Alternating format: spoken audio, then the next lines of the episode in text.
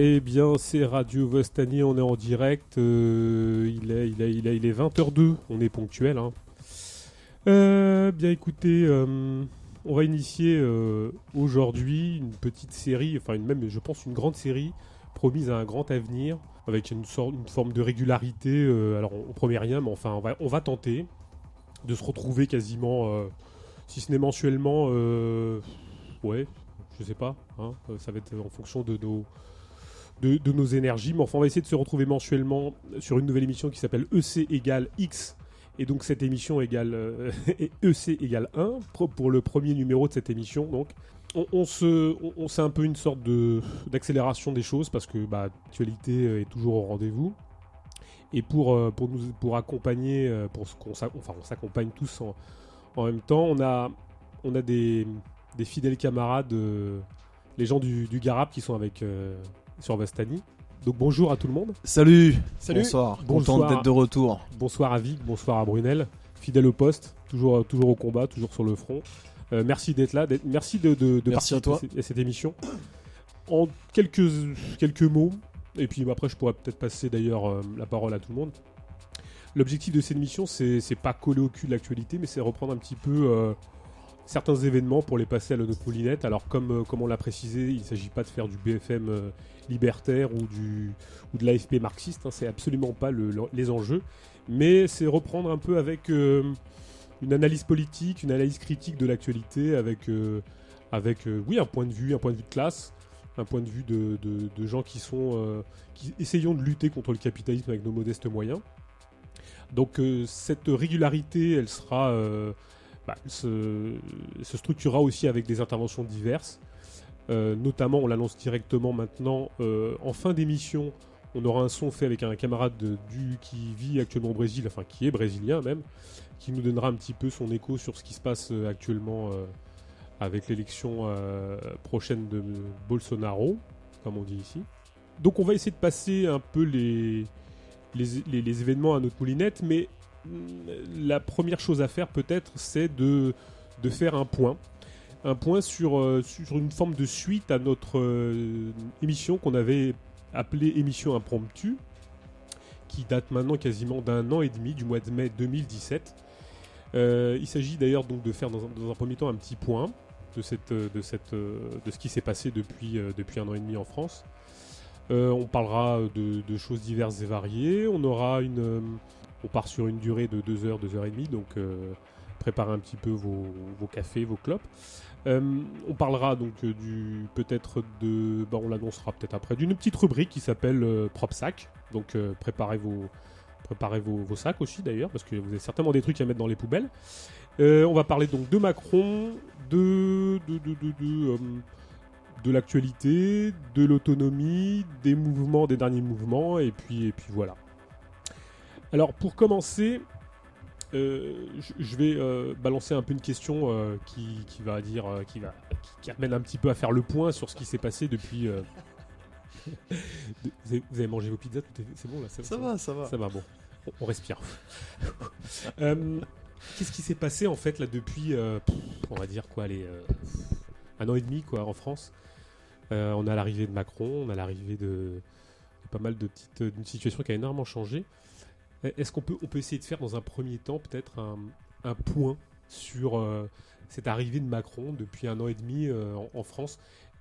Est-ce qu'il y a quelqu'un qui sent le l'énergie de, de, de, de commencer là-dessus?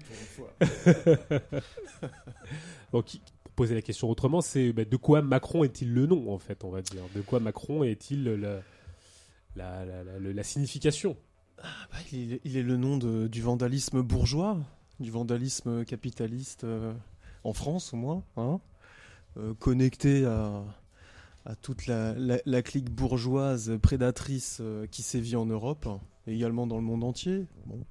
Voilà, il est au moins le nom de ça, qui distribue au passage une arrogance sans nom.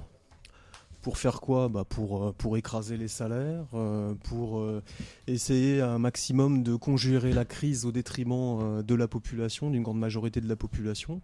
Je pense qu'on peut au moins s'accorder là-dessus, quoi.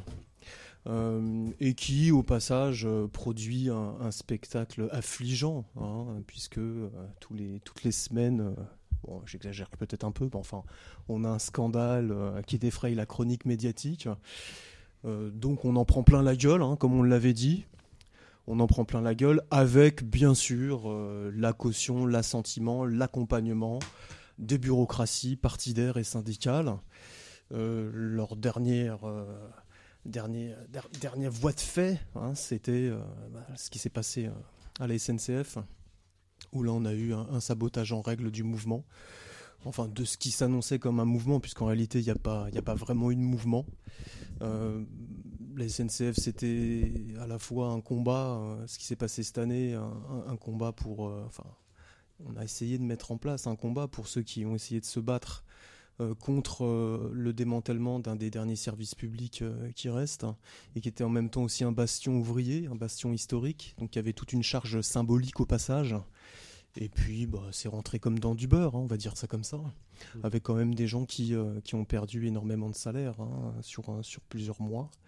Euh, pour ceux qui ont essayé de se mobiliser et qui ont été pris dans les, le filet, dans les, dans les mailles de, tout le dispositif de division des travailleurs euh, mis en place euh, de façon extrêmement pointilleuse, chirurgicale, par, par le gouvernement et ses, et ses relais syndicalistes.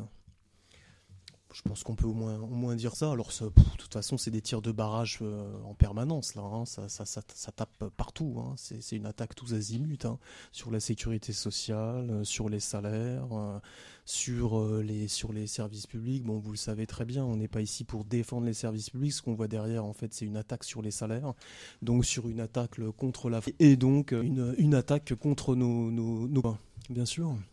Est-ce qu'il est, judicieux euh, de, faire, de, personnaliser euh, justement cette, cette problématique, c'est-à-dire de, systématiquement ramener tout à Macron? Parce que Macron, euh, bien évidemment, c'est l'incarnation de cette politique, mais est-ce que ce, n'aurait pas été Macron, ça n'aurait pas été quelqu'un d'autre finalement? Si, puisqu'en fait il applique des politiques qui sont, qui sont là depuis, enfin il est dans le prolongement, il applique des politiques qui, qui prolongent celles qui sont mises en place depuis au moins le, début des années 80. Hein, donc euh, bon, avec une accélération euh, à partir de, du début des années 90. Hein. Euh, donc personnaliser, est-ce que c'est judicieux? J'ai envie de dire oui non. Oui dans la mesure où Macron, c'est vraiment une caricature. C'est une caricature de, de, de morgue bourgeoise, de, de, de pragmatisme vandale, d'insultes permanentes, de mépris. En cela, il est il est tout à fait dans, la droite ligne de ce qu'a toujours été la bourgeoisie française, c'est-à-dire une classe féroce qui, quand elle se sent menacée, n'hésite absolument pas à recourir à tous les moyens nécessaires.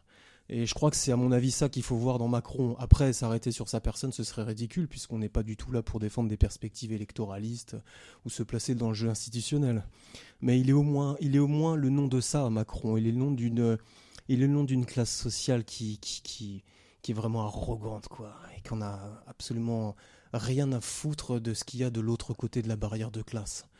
Qui la voit d'ailleurs comme un ennemi, parce que derrière Macron, il y a quand même une stratégie. Hein. Euh, bon, euh, on a l'habitude d'utiliser ce, mot euh, à l'antenne de, Radio Vostani.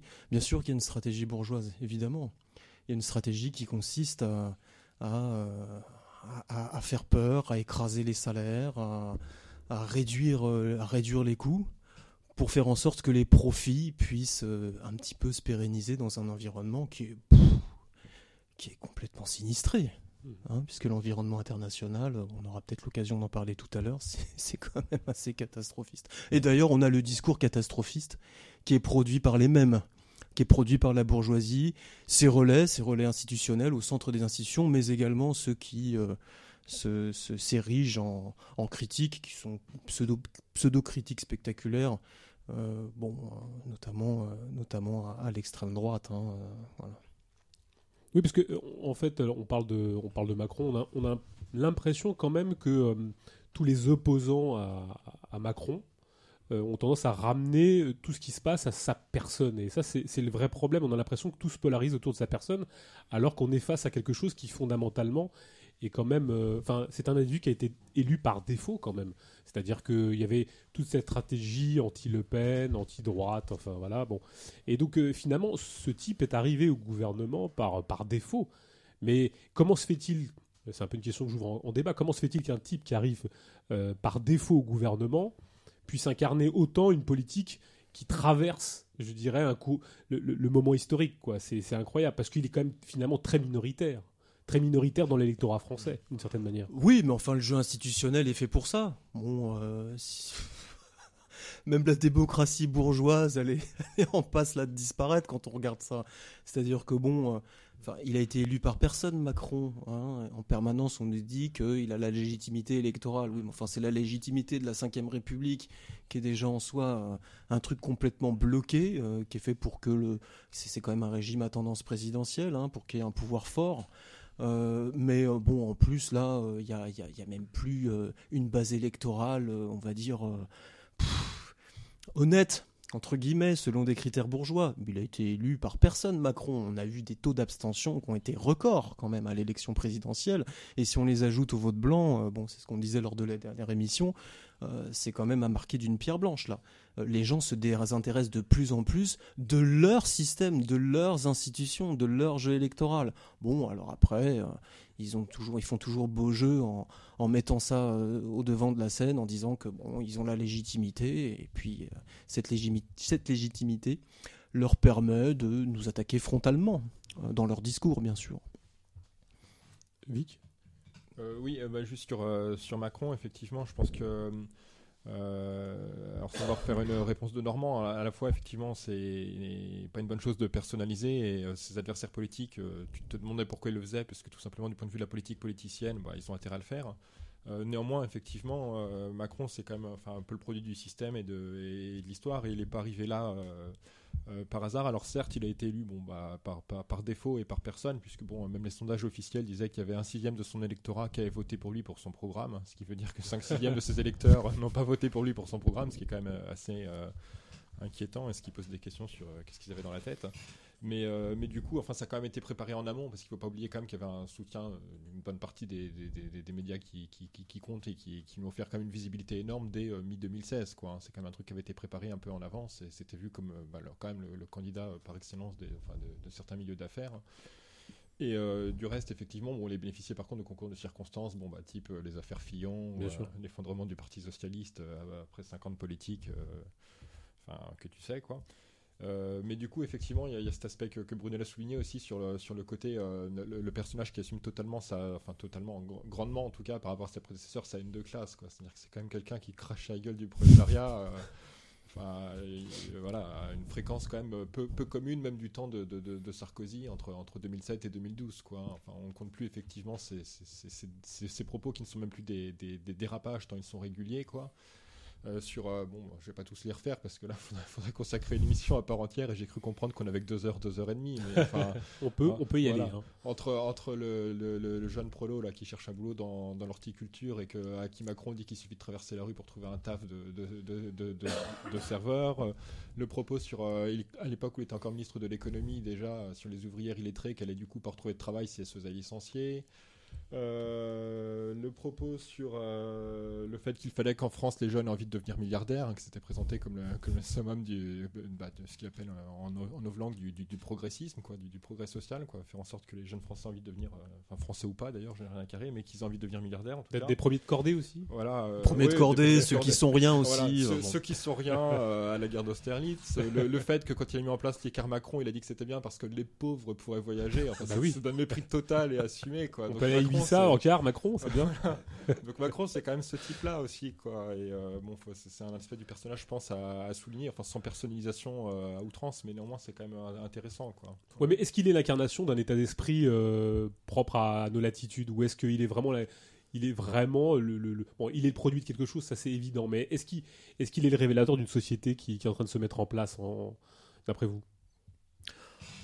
Bah oui, évidemment. Enfin, c'est une société qui tend à l'individualisation à outrance. Euh, bon, c'est, on pourra reprendre des, les, termes un peu convenus. C'est une société euh, libérale à outrance, c'est-à-dire euh, où l'individu et, l'individu petit entrepreneur est la seule chose qui compte, quoi, hein, dans, dans, la grande arène qui est devenue le monde, quoi, où chacun doit se, se foutre sur la gueule voilà, contre tous, quoi. Donc euh, oui, il, est, il, est, il, symbolise ça, Macron. Ouais. bon, après, c'est, moi je dis, c'est aussi c'est aussi quelqu'un qui se, qui se place dans une, dans une vraie tradition bourgeoise, hein, mmh. française.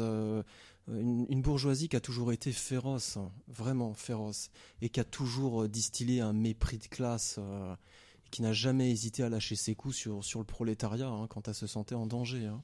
Et on est aujourd'hui aussi dans cette, euh, dans, dans, cette période. Euh, les accélérations euh, des, sorties de Macron, de, de, de, ces saillies, de ces saillies anti-prolétariennes, c'est aussi le reflet de l'accélération nécessaire de la mise en place de réformes en France pour rattraper un certain retard et pour conjurer une nouvelle étape dans la crise qui nous pend au nez, quoi.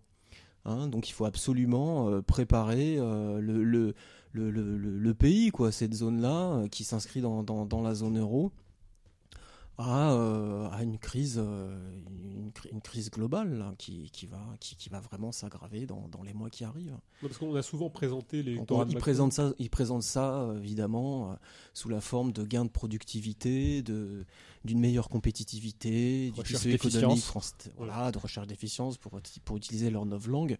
Mais en fait, ça consiste vraiment vraiment à ça. Parce qu'on a souvent présenté les électeurs de Macron comme étant, alors il y a deux thèses qui se battent en duel.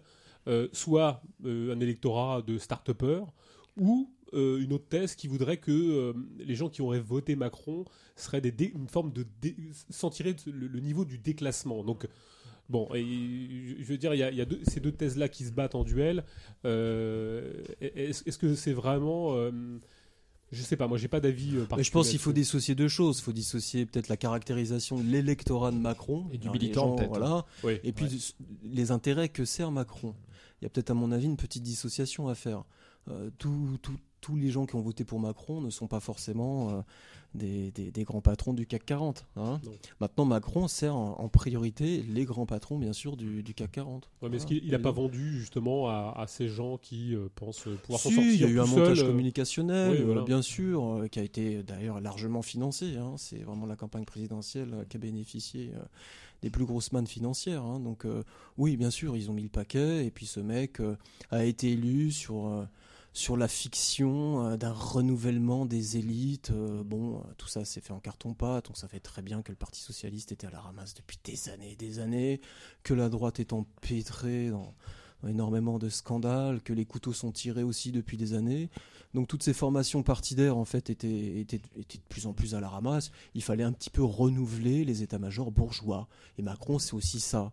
Macron, c'est le signe d'un renouvellement, d'une tentative de renouvellement, d'unification, on va dire, des états-majors bourgeois pour maintenant mettre un gros coup de pied dans la fourmilière, c'est-à-dire, c'est quoi la fourmilière? C'est les droits qui restent c'est euh, les niveaux de salaire qui restent en France, qui sont, euh, pour ces ordures, jugés bien trop élevés, et donc il faut, il faut maintenant les supprimer, ça suffit quoi, faut y aller. Bon, donc il y a un retard en ce moment qui est en train d'être rattrapé à la schlag. Voilà, c'est un défonçage en, bonne et due forme. Comme on l'avait dit, hein, comme on l'avait prévu hein, d'ailleurs, enfin on n'était pas les seuls, hein. beaucoup, beaucoup le percevaient, c'était évident quoi. Et ce, ce, cette situation, elle est, nécessaire pour faire en sorte que les profits puissent un minimum perdurer dans un environnement où ils sont extrêmement menacés, un environnement, un environnement international où c'est vraiment la merde hein, là pour le capitalisme. Hein. oui, Vic. Oui, euh, bah, pour revenir à ta question euh, initiale, je pense qu'effectivement, euh, comme l'a dit Brunel, effectivement, Macron ne peut pas avoir un électorat composé que de grands patrons, puisque du point de vue électoral, il a comme environ 21 millions de voix, bon, sur un corps électoral de 48 millions de personnes, mais néanmoins, voilà, il a forcément un électorat varié et composite. par contre, apparemment, il y a déjà des études sociologiques, donc sur non pas les, électeurs du premier tour ou du deuxième tour d'Emmanuel Macron, mais sur les militants de En Marche, enfin pour le peu qu'il a réellement des militants dans, ce, dans cette coquille euh, semi-vide. Euh, mais là, effectivement, par contre, c'est des gens qui se trompent pas sur leurs intérêts, hein, puisqu'ils sont, ils sont totalement en termes de, niveau de revenu au-dessus de, la moyenne des gens qui vivent dans ce pays, et très très largement au-dessus. Quoi. bon, c'est pas, pas vraiment un scoop.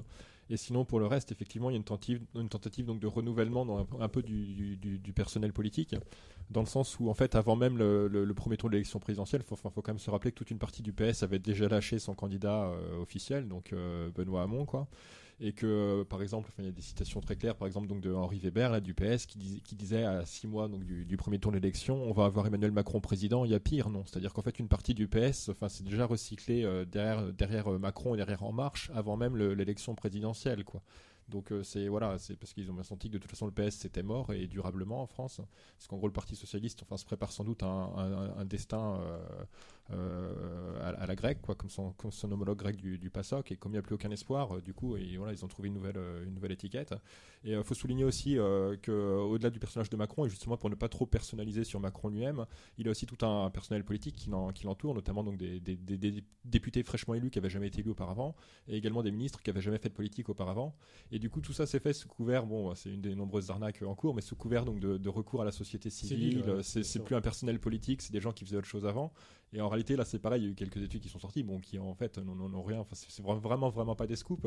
Mais du coup, en fait, ces gens-là, en fait, dans le, dans le privé, dans le, ou dans le public d'ailleurs, dans leur boulot précédent, gagnaient bien plus que le salaire moyen d'un parlementaire en France. Ah, bah, il y, a un cas très récent d'une secrétaire d'État qui, apparemment, qui s'appelle Agnès euh, Pannier-Runacher. tout à fait. Qui, euh, qui, qui, a gagné précédemment 500 000 euros par an, apparemment. Et Elle a déclaré 16 euh, millions d'euros à la haute autorité pour la transparence de la vie publique comme niveau de patrimoine. Hein. Donc on va, on va pantoufler, de, on va pantoufler à, dans les institutions publiques. Et puis bon, quand, quand le. Voilà, après on se de l'expérience acquise pour retourner bosser dans le privé, et après on fait de la politique et ainsi de suite. Est-ce que c'est pas une, génération de technocrates, une nouvelle génération Il y a un peu ça, hein, j'allais dire c'est un curieux mélange, mais en fait ça n'a rien de curieux. En réalité, c'est l'image d'une tentative d'unification des différentes composantes de la bourgeoisie. C'est-à-dire que on a, on a une grosse culture d'entreprise hein, qui, qui, a été importée euh, à l'Assemblée nationale. Là. On a beaucoup de managers, on a des gros rentiers, on a des, des de très hauts cadres euh, de, de la fonction publique qui font du pantouflage et ensuite euh, du contre-pantouflage. Hein, c'est qu'ils reviennent, ils, sont, ils, viennent, ils vont dans le privé et ensuite ils reviennent dans les institutions pour servir des intérêts privés. Euh, donc oui, voilà, c'est ça. C'est vraiment là, on a une image large de ce que peut être aujourd'hui la bourgeoisie. Après, avec tout ce que ça produit euh, comme, comme, comme discours pragmatiste, euh, discours sur la performance, sur l'individualisation à outrance. On est vraiment là au, cœur, au cœur du noyau idéologique euh, de la bourgeoisie. Euh.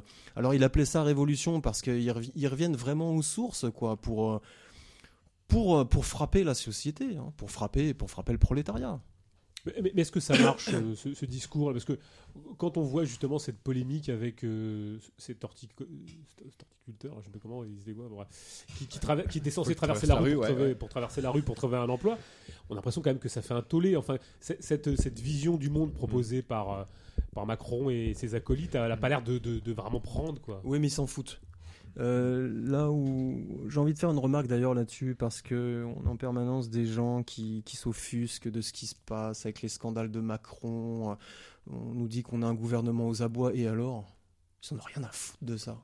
Mais vraiment rien à foutre. Regardez ce qui s'est passé, ce qui exactement ce qui s'est passé en Belgique. Ils sont restés, je crois, 463 jours sans gouvernement. en Italie, ça a, été, ça a été à peu près la même chose là. Ils en ont rien à foutre. C'est vraiment un du one shot. Les mecs sont en mission pour tout niquer, quoi. Voilà, en gros, c'est ça. Donc, peu importe. Eux, en plus, si symboliquement, ça peut, ça, peut énerver les gens, ça peut les mépriser, ça peut les dévaloriser, mais c'est très bien. Parce que de toute façon, ils savent que maintenant, en plus, ils tiennent les rênes. Ils tiennent les rênes des relais auprès des masses. Et ça, faut que ça tienne. Faut que ça, ça puisse vraiment être solide. Et c'est solide. Que sont ces relais? Bah, les grandes centrales syndicales, par exemple. Bah, voilà, c'est mmh. bon. On va nous dire qu'on est, voilà, c'est notre arlésienne, on est toujours dans l'antisyndicalisme. Mais enfin, on le voit dans les luttes. Hein. On a des luttes partout et qui pourtant restent toujours au stade parcellaire, doivent toujours rester fractionnés. Et c'est le cas. Donc, comme il n'y a pas de mouvement d'ampleur, les mecs peuvent continuer et là-dessus, il bénéficie vraiment de tout ce maillage, de tout ce dispositif syndical qui, contrairement à ce qu'on pense, quand on peut regarder, parce que c'est aussi les arguments qu'on nous oppose, personne ne vote pour les syndicats, il y a un taux de syndicalisation faible, mais c'est pas grave, c'est un pouvoir, c'est un ministère informel de gestion de la force de travail, les, syndicats. Ça, c'est au moins depuis après la Seconde Guerre mondiale, on peut même retourner euh, à la Première Guerre mondiale. C'est très très intégré. Donc aujourd'hui, ils accompagnent la débâcle, ils l'organisent. Et Macron peut vraiment compter là-dessus. Ils s'assurent de ça. Mhm. Ils sont très intégrés aux, institutions européennes, donc euh, il n'y a aucun problème. À partir de ce moment-là, tu peux insulter les gens en permanence. Qu'est-ce qu'il y a? Il n'y a pas de souci. En plus, ils disposent aussi de tout l'appareil répressif qui a été renforcé ces 20 dernières années, législativement, mais aussi en termes financiers, en termes matériels, en termes d'effectifs. Donc pas de souci, quoi. Ils continuent et ça rentre comme dans du beurre. Oui, donc est-ce que, est que on pourrait dire quand même que la moins il y a de mouvement, plus, plus cette, cette morgue peut s'afficher finalement, parce qu'il y a cette capacité à, à, mépriser, à... C'est une vraie guerre morale. elle participe aussi vraiment d'une d'une débâcle sur tous les plans, d'une débâcle symbolique, parce que ça compte énormément le symbole. Euh, c'est ce qui c'est ce qu'il y a dans la tête des gens, d'une débâcle au niveau du langage aussi pu dire grand chose. Et puis, ils ont l'initiative en face. Ils ont leurs mots, ils ont leur, leur discours qui, qui vient dépeindre euh, une réalité, une débâcle morale au final. C'est-à-dire qu'on intègre vraiment la défaite, quoi. Et puis, bah, après, on essaye de trouver des plans B, des plans C pour essayer de, de s'en sortir individuellement. C'est ça qu'ils veulent. C'est ça qu'ils veulent. Cette pulvérisation du tissu social, des solidarités, des, quelques liens qui restaient, des, liens sociaux, au profit, au profit du, déferlement marchand dans un cadre sinistré, dans un cadre de crise. Donc la marchandise apprend des aspects extrêmement agressifs. Oui, euh, oui euh, bah, juste euh, sur, sur cette question-là, donc est-ce que ça marche? Je pense qu'effectivement, il faut distinguer deux choses, hein, parce que d'une part, Macron, il sera certainement, à mon avis, jamais réélu en 2022, et il en a rien à foutre. Hein. Il se, présentera d'ailleurs peut-être même pas, puisque c'est un peu ce qui arrivé à, donc à, à François Hollande, hein, enfin, pour parler euh, deux secondes de politique politicienne. Donc il s'est fait élire en 2012 en disant mon ennemi c'est la finance, etc. Et en fait, fin 2016, il renonce à se présenter parce que les sondages le donnaient à 1% au premier tour s'il se présentait. Donc forcément, 1%, ça aurait été une élimination historique, il a renoncé à se présenter. Donc euh, Macron, c'est pareil, je pense qu'au au, rythme où vont les choses, en 2022, il sera peut-être aussi euh, donné à 1% dans les sondages au premier tour s'il ose se représenter. Il le fera pas, et puis c'est tout. Mais par contre, là où ça marche, effectivement, et c'est important de le souligner, c'est que de toute façon, les réformes, elles passent. Et ça, c'est essentiel pour la bourgeoisie, en fait ce qui compte, c'est ça, c'est pas le taux de popularité de Macron qui effectivement est en chute libre et va continuer de se casser la gueule, certainement. C'est que le fait, c'est le fait que les réformes passent. Et pourquoi elles passent? Effectivement, parce que Macron bénéficie du soutien euh, euh, tacite ou avoué d'ailleurs pour certaines d'entre elles des organisations syndicales quoi. Et d'ailleurs euh, cet accompagnement n'a même pas commencé après la victoire d'Emmanuel Macron puisqu'il ne faut pas oublier quand même que dès le, soir du premier tour, donc sous couvert d'antifascisme, de lutte contre la peste brune, de sauver la démocratie française et autres fadaises, la grande majorité des syndicats, notamment la CGT, la CFDT, la CFTC et, mais d'autres également, ont appelé à voter Macron. C'est-à-dire qu'en fait, elle porte une part de, responsabilité en fait dans, le score du, candidat Macron au, deuxième tour. Et, euh, Martinez avait même dit qu'il souhaitait que Macron fasse le score le plus haut possible. Voilà, le dirigeant de la CGT. Le même qui après euh, fait croire qu'avec trois gesticulations et demie, euh, il veut s'opposer à la politique d'Emmanuel Macron, alors qu'il a dit qu'il l'a fait élire en fait, et même en souhaitant qu'il fasse le score le plus élevé possible, quoi. Et donc du coup, euh, bon, c'est pareil, je pense que ça mériterait une, nouvelle émission à part entière sur la question des trahisons syndicales, donc on va pas faire, on va pas faire trop long, mais enfin, tout, tout, le tout, Pléonasme. Oui, ouais, tout à fait, ouais, pléonasme. Ouais. Et donc ces, 15 premiers mois donc, du quinquennat Macron sont quand même marqués effectivement par un certain nombre de trucs qui, qui, qui indiquent clairement, s'il y avait encore un quelconque doute sur la question, que les syndicats roulent totalement pour, pour Macron. Hein. Donc bon, déjà, ils ont appelé à voter pour lui. Euh, au-delà de ça, euh, par exemple, il y a des déclarations assez marrantes d'Edouard Philippe euh, qui euh, déclare lui-même, donc en mai 2017, que donc il déclare les premières conversations que j'ai pu avoir avec les syndicats m'ont permis de constater que l'ouverture et la volonté de discuter étaient présentes et je m'en réjouis. Donc voilà, ils sont ouverts, ils ont la volonté de discuter.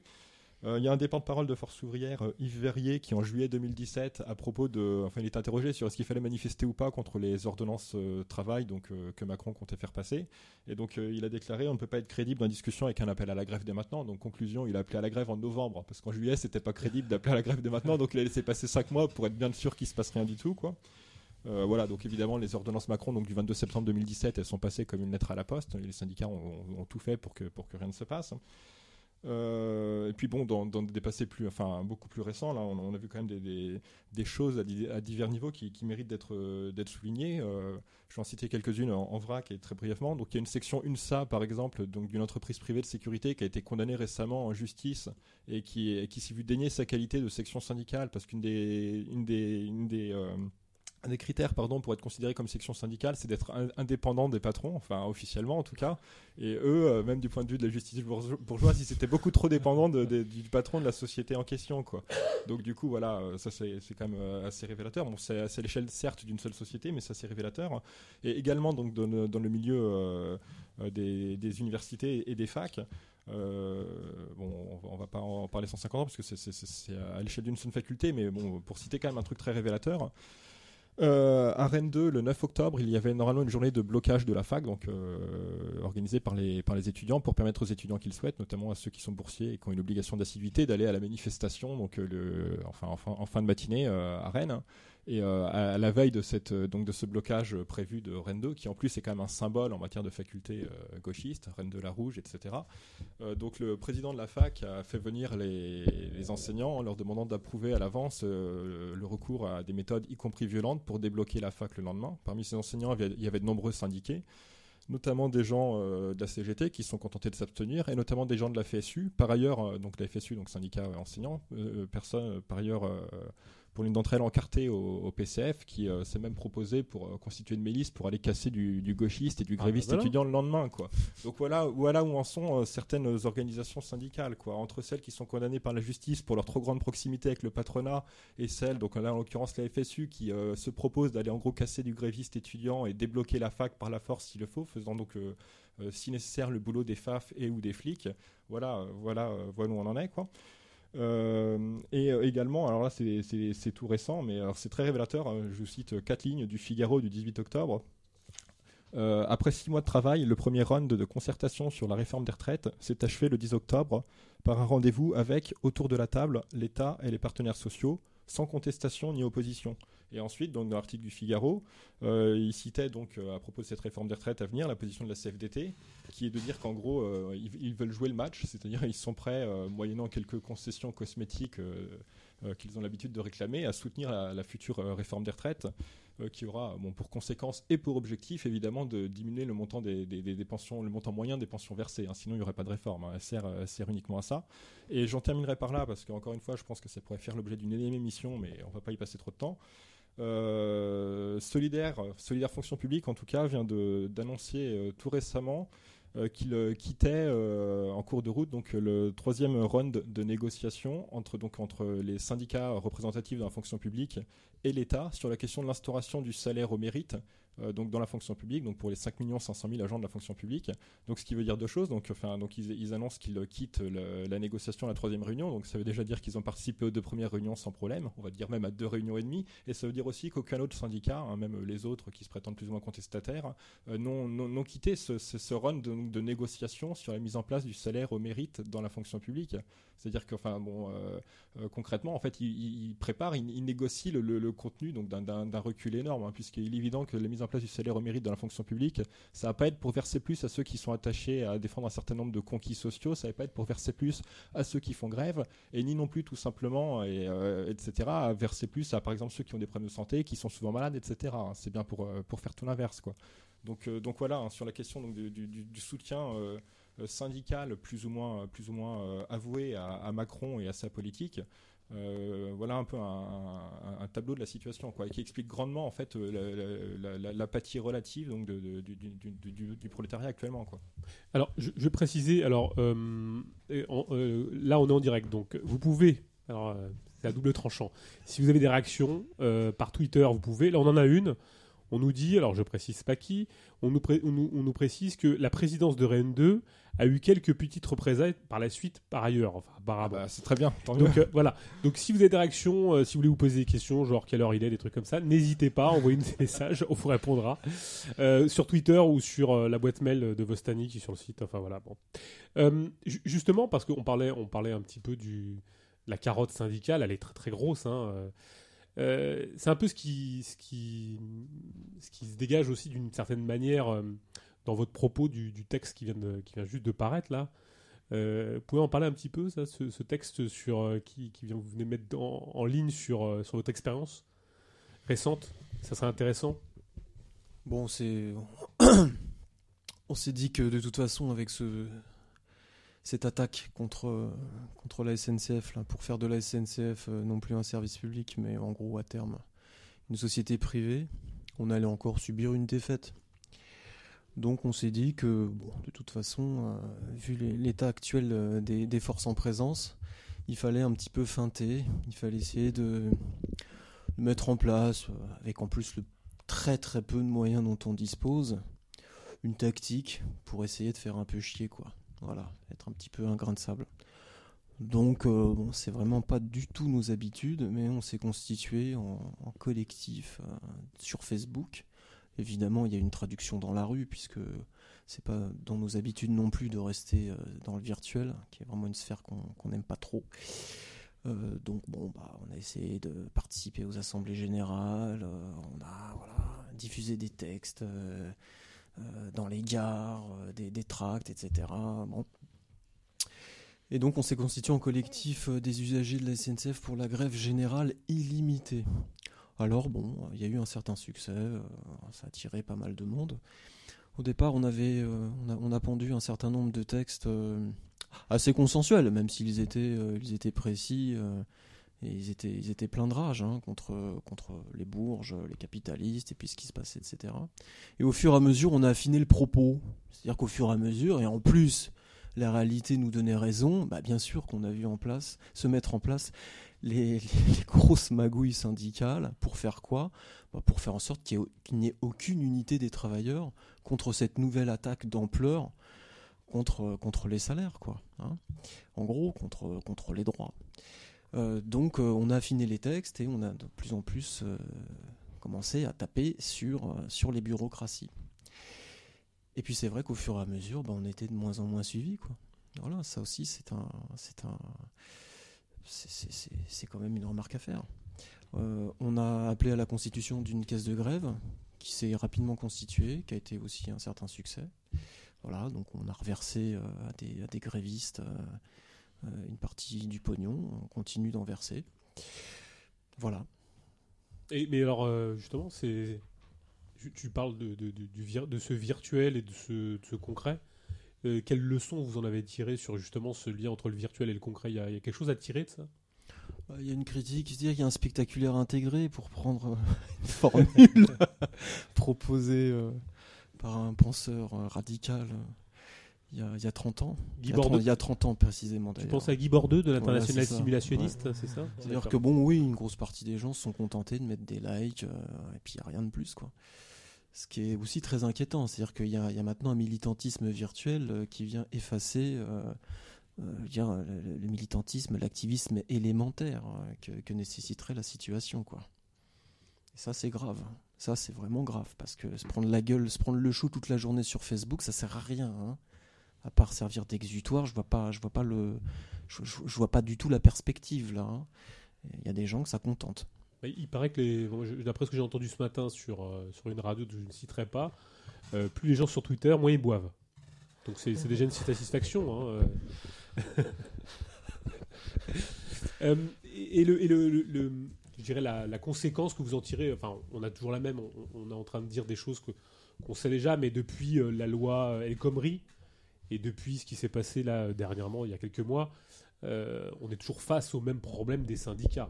Euh, on est toujours face au même problème. Oui, mais il y a un problème. Bon, après, on... bien sûr qu'on cogne sur les syndicats, c'est important parce qu'on voit les syndicats comme un pouvoir, contrairement à d'autres qui continuent, euh, malgré l'évidente réalité, à, les considérer comme de potentiels alliés, etc. Bon, c'est aussi toujours en réalité des stratégies camouflées, ça. Hein. le problème, il est aussi que bah, on, a, on, a, eu là pendant le mouvement contre la réforme de la SNCF on a eu des politicards qui se sont pointés en assemblée générale, qui n'ont pas du tout été virés, qui ont été accueillis, qui ont été applaudis.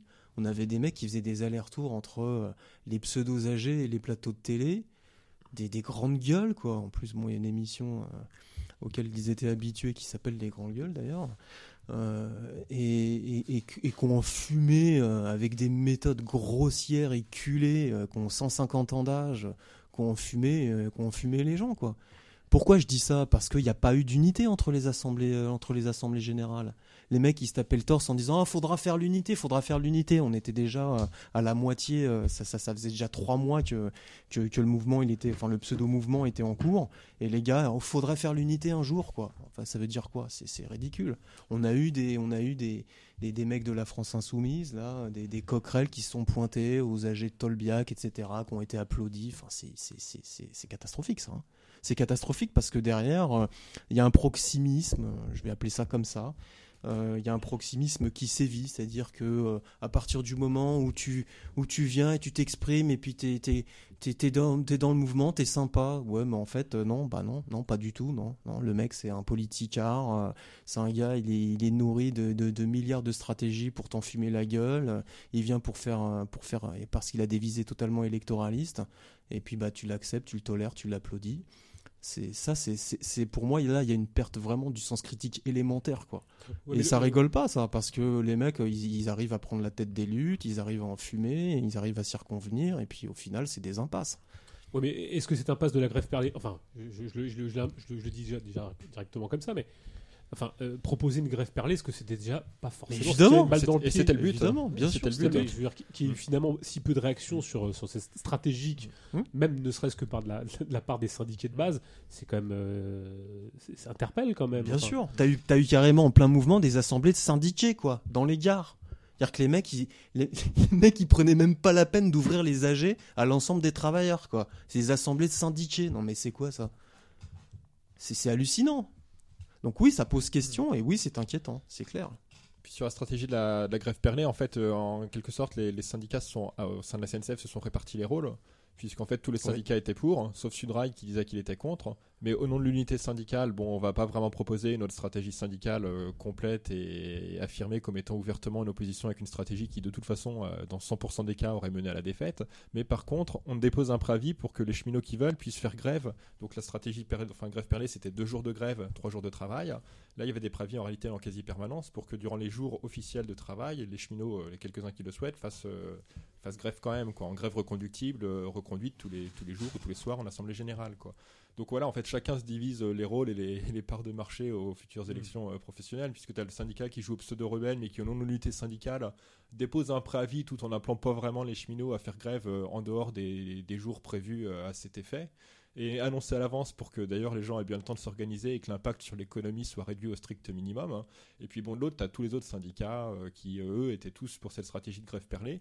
Et au passage, d'ailleurs, euh, ils ont fait perdre en réalité énormément de fric aux cheminots, puisque pour le coup, on peut pas dire qu'il y ait vraiment eu un déficit de combativité ouvrière, hein, parce qu'il y a beaucoup de cheminots qui ont fait 10, 20, 30 jours de grève répartis sur euh, du coup 3 ou 4 mois, qui ont perdu un fric fou, pour rien du tout, puisque la réforme est passée. Et on avait pu lire, notamment dans la presse patronale, noir sur blanc, avant donc le, le- le début du, du bras de fer, ou euh, bras de fer avorté plutôt, que euh, la réforme donc, euh, de- du, statut des cheminots était un préalable indispensable euh, pour Macron, à la fois d'un point de vue symbolique et plus, plus généralement stratégique, même pour faire passer les réformes des retraites qui, elles, concerneront 25 millions de salariés, en fait. Enfin, et même tous les autres, tous les futurs salariés aussi, d'ailleurs. Donc, potentiellement euh, beaucoup de monde, quoi. Et voilà, donc il s'agissait symboliquement donc d'infliger une défaite à, des salariés d'entreprises publiques, donc vu comme un peu un, un bastion de combativité euh, en France. Et il s'agissait surtout en fait de faire perdre plein de jours de grève aux cheminots pour être sûr que la plupart d'entre eux n'auront plus les moyens financiers Ouais. de pouvoir enchaîner début 2019 avec à nouveau 20 ou 30 ou 40 jours de grève, quoi. Et de ce point de vue-là, c'est une réussite complète avec, euh, bon, voilà, encore une fois, le soutien des, des syndicats. Et il faudra aussi signaler que l'unité euh, syndicale, donc non seulement les syndicats, les syndicats, enfin l'unité, non seulement les syndicats ont tout fait pour, euh, pour l'éviter entre travailleurs au sein de la SNCF, mais ça s'inscrivait quand même dans un contexte où il y avait des grèves dans d'autres secteurs d'activité, bon, des grèves lycéennes et étudiantes, bon, ça, il y en a- il y, en a souvent, mais également des grèves dans la fonction publique en général. Et tout a été fait pour que euh, ces grèves ne se coordonnent pas, ne se rejoignent pas d'aucune façon. Par exemple, il y a quand même une, journée, j'ai oublié la date, pardonnez-moi, donc à, Paris, où les syndicats se sont vantés euh, de faire une, journée euh, du- du- d'unité syndicale et d'action. Ils entendaient par là le fait que la manifestation des cheminots grévistes et la manifestation euh, genre public, privé, interprofessionnelle, euh, donc euh, salariés en, grève d'autres secteurs, partiraient certes de deux points différents dans Paris, mais se rejoindraient à l'arrivée. C'est ça qu'on appelle faire l'unité. L'unité du prolétariat. Bah, à ce rythme-là, Macron peut, en faire passer un paquet de réformes avant qu'il se passe quelque chose d'intéressant. Est-ce qu'il n'y avait pas aussi une stratégie, euh, enfin, je veux dire, euh, bon, euh, très court-termiste de la part des syndicats. Il y a plein d'enjeux, je veux dire. Il y a les élections professionnelles. Voilà, il y a des enjeux des élections professionnelles. Il y a bon, après il y a, il y a comme on Faut faire de l'agitation. voilà, qu'on on Un épuise petit un peu, petit peu mais les pas gens. trop. Euh, oui, pas, pas trop. Pas trop parce que vu l'am- vu l'ampleur de ce qu'on prend dans la gueule, c'est la politisation, mais là au sens noble du terme, qui s'oppose immédiatement en fait. C'est-à-dire que euh, on entend parler de euh, la, la, la, la jonction des grèves, la, comment on dit la, Quoi, la, la coordination oui, la coordination, convergence des la luttes. convergence, Ah ouais. c'est ce terme que je cherchais, la fameuse convergence des luttes. Mais en fait, ça pose quelque chose de bien plus, de bien plus vaste que ça. La convergence des luttes, c'est surtout l'intensification de la lutte et la réappropriation des luttes là. Parce que derrière, évidemment, tout ce qui nous arrive dans la gueule, c'est un vrai projet économico-politique qui se décline, qui est sans pitié. Et c'est à minima ce qu'il faudrait poser, quoi. C'est ça, c'est-à-dire une, vraie grève politique avec euh, une grève dure. Et c'est pas un rêve de dire ça, ça s'est déjà produit dans l'histoire à maintes reprises, mais ils sont même pas capables d'un début de commencement de ça. Quand je dis ils sont pas capables, euh, je préfère plutôt affiner mon propos en fait. Non, c'est que ils font tout pour que ça ne puisse pas avoir lieu, quoi. Voilà.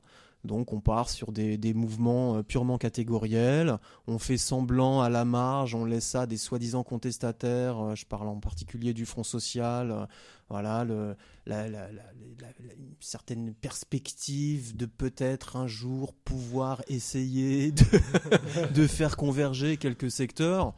Beaucoup sont, sont totalement liés pour les principaux animateurs à des, à des formations politicardes, hein, de gauche et d'extrême gauche. Donc ça sent pas un début de, commencement de solution, quoi. Et puis, euh, bah, ça permet de, faire de l'agitation. Pour des visées à court terme, là, concernant les, appareils, notamment les élections professionnelles, on a aussi maintenant des, élections là qui arrivent euh, très bientôt, hein, au, au niveau des, partis, les élections européennes, et puis euh, en 2020, on aura les élections municipales. Et puis à long terme, c'est, bon, s'assurer que tout ça, toutes ces réformes, quelque part se passent euh, le mieux possible. Quoi. Euh, On sent qu'une une partie des gens est bien vénère, mais on va faire en sorte que ça se traduise pas de façon efficace. Mailly, il avait déclaré textuellement euh, à l'été 2017, quand il était encore dirigeant de Force ouvrière, il avait déclaré textuellement à propos donc de- du passage ou non des ordonnances travail de Macron, si ça se passe mal, ce ne sera pas de notre faute. Voilà. On, on nous fait remarquer dit. sur Twitter d'ailleurs à quelque chose, euh, et de manière critique, enfin qui va plutôt dans notre sens, mais qui nous fait, euh, qui nous fait, qui nous rappelle quelque chose. C'est vrai que euh, dans, notre dénonciation qu'on pourrait avoir des, politiciens ou des syndicats, euh, on qualifierait notre position de de- de- d'une question de, pureté, une, position de pureté, euh, une espèce d'insulte gauchiste un peu à la mode. Est-ce que c'est ça? Voilà, est-ce que c'est pas, on nous, nous renvoie pas toujours à ça? Il faudrait composer avec les syndicats, les politiciens, pour arriver à, compo- à composer et à converger. quoi. Mais c'est déjà intégré la défaite. euh, Je vois pas en quoi c'est impossible de, de virer un mec qui prend le micro dans une assemblée générale. C'est quoi? C'est impossible? Il y a quelques années, ça se faisait encore. Le mec, au moins, il se prenait des sifflets ou des grosses, des grosses remarques du fond, du, du fond de l'assemblée, quoi. Je veux dire, là, maintenant, c'est plus, c'est plus ça, quoi. Maintenant, c'est les applaudissements parce que le gars, il est quand même gentil d'être venu. Mais qu'est-ce que c'est que ça, quoi? C'est-à-dire qu'on a tous intégré la défaite. C'est on est un bon troupeau. euh, finalement, ils ont déjà gagné, mais on fait ce qu'on peut. Mais qu'est-ce que c'est que ces conneries, quoi? Ouais. Alors, oui, mais en comment se fait-il que ces gens peuvent- puissent arriver dans une réunion militante, enfin que des politiciens comme Coquerel ou des gens comme ça, puissent arriver sans que qui que ce soit ne les dégage? Ça, Mais c'est ça qui est dingue. C'est parce qu'il y a un vrai, il y a, il y a un vrai, il y a un vrai dispositif qui est là. Il y a peut-être aussi, faut pas se mentir, une perte du sens critique. hein. Euh, Nous, on se fait pas les, les, les, les porteurs d'une pureté, quoi que ce soit. Mais enfin, on le constate parce que de toute façon, les réformes, on les prend aussi individuellement dans la gueule. S'il faut parler comme ça, on les subit aussi comme n'importe quel autre prolétaire. Et c'est sûr que c'est, c'est, bah, pas joyeux, quoi. Hein Donc euh, bon. Euh, oui, il y a peut-être une perte de, de, de, de- sens critique à ce niveau-là. Il y a un horizontalisme euh, que ces sociétés portent. hein, je veux dire, à l'époque d'Internet, où tout le monde est connecté avec tout le monde, une espèce de, de proximité factice euh, qui est un peu partout. Donc, euh, ça travaille aussi. C'est un facteur parmi tant d'autres. euh, certainement à la, à la dépolitisation, là, mais là, pour le coup, la vraie, la, la, vraie dépolitisation. C'est-à-dire qu'on n'arrive plus à mettre en perspective, à, assumer jusqu'au bout. euh, une polémique, une critique, un affrontement, parce que, euh, parce que de toute façon, c'est déjà foutu d'avance quelque part. Qu'est-ce que c'est que ça Et puis avec une sorte d'amnésie en temps réel, parce que par Oui, exemple, dans le cas de la, ouais, de la- de la exactement, France insoumise, enfin c'est quand même quelqu'un, enfin des gens, pour beaucoup d'entre eux, Mélenchon, mais pas que, qui tressait les lauriers de Tsipras quand il Ouais. au pouvoir euh, en Grèce, donc sous prétexte qu'effectivement il était d'extrême gauche. Bon, on a vu ce que ça donne l'extrême gauche au pouvoir en Grèce. Hein. c'est la même politique que mène Macron euh, en France. Hein. donc euh, bon, voilà. Et du coup, euh, voilà. Bon, après, évidemment, on fait mine d'avoir oublié que Mélenchon et d'autres à la France insoumise, mais d'autres à l'extrême gauche aussi, hein, y compris chez des trotskistes, se sont réjouis de l'arrivée de Tsipras et, de Syriza au pouvoir en Grèce, quoi. Et donc ces gens-là, après, ils peuvent effectivement venir parader dans des assemblées générales étudiantes ou ouvrières, comme si c'est pas des gens qui avaient soutenu l'autre con en Grèce, quoi. Et ça, ça passe nickel. Et c'était pas, enfin, on parle, il arrive au pouvoir en Grèce en 2015, hein, Tsipras. Mélenchon, c'est 20 ans de parti socialiste. Voilà, oui, c'est la sœur socialiste. C'est le parti qui a tout défoncé en France, alors que c'était Reagan et Thatcher qui le faisaient en, aux États-Unis et, en Grande-Bretagne. Enfin, non, mais où? Eh, On est où là? Euh, Sans compter d'une certaine manière, enfin là j'ai envie d'être encore euh, critique de critique de la critique, on va dire ça comme ça. Euh, on a des faux amis quand même. Enfin, je veux dire, il y a des gens qui sont les voitures balais des syndicats ou qui leur font, qui leur déroulent les tapis rouges et qui pourraient même être proches d'une certaine forme de, de, de d'autonomie, de, de, voilà, il y a aussi comme quoi la, la, la, forme ne se suffit ne se suffit pas du tout elle-même. Hein. Elle euh, doit même être en, toujours en, en, lien. D'ailleurs, c'est ce qu'elle est avec le fond, mais on a souvent des, des, des formes qui circonviennent. Euh, oui, euh, la plupart sont mouvementistes, hein, c'est-à-dire que à partir du moment où tu veux un petit peu parler de politique, dans, leur, dans leur pensée, dans leur façon de voir les choses. Tu portes déjà en fait un, projet pour prendre la tête de la lutte. Donc il faut interdire la classe de se parler à elle-même parce que une assemblée générale, appelons-le comme on veut, hein, un conseil, un conseil de travailleurs, d'ouvriers, une assemblée générale, c'est le lieu où les travailleurs normalement se parlent d'égal à égal, quoi. Et c'est là qu'on construit une parole, des perspectives propres à la classe. À partir du moment où euh, tu es pour le mouvement, ça veut tout et rien dire. En réalité, le mouvement, il est bien sûr toujours en proie à de vrais conflits.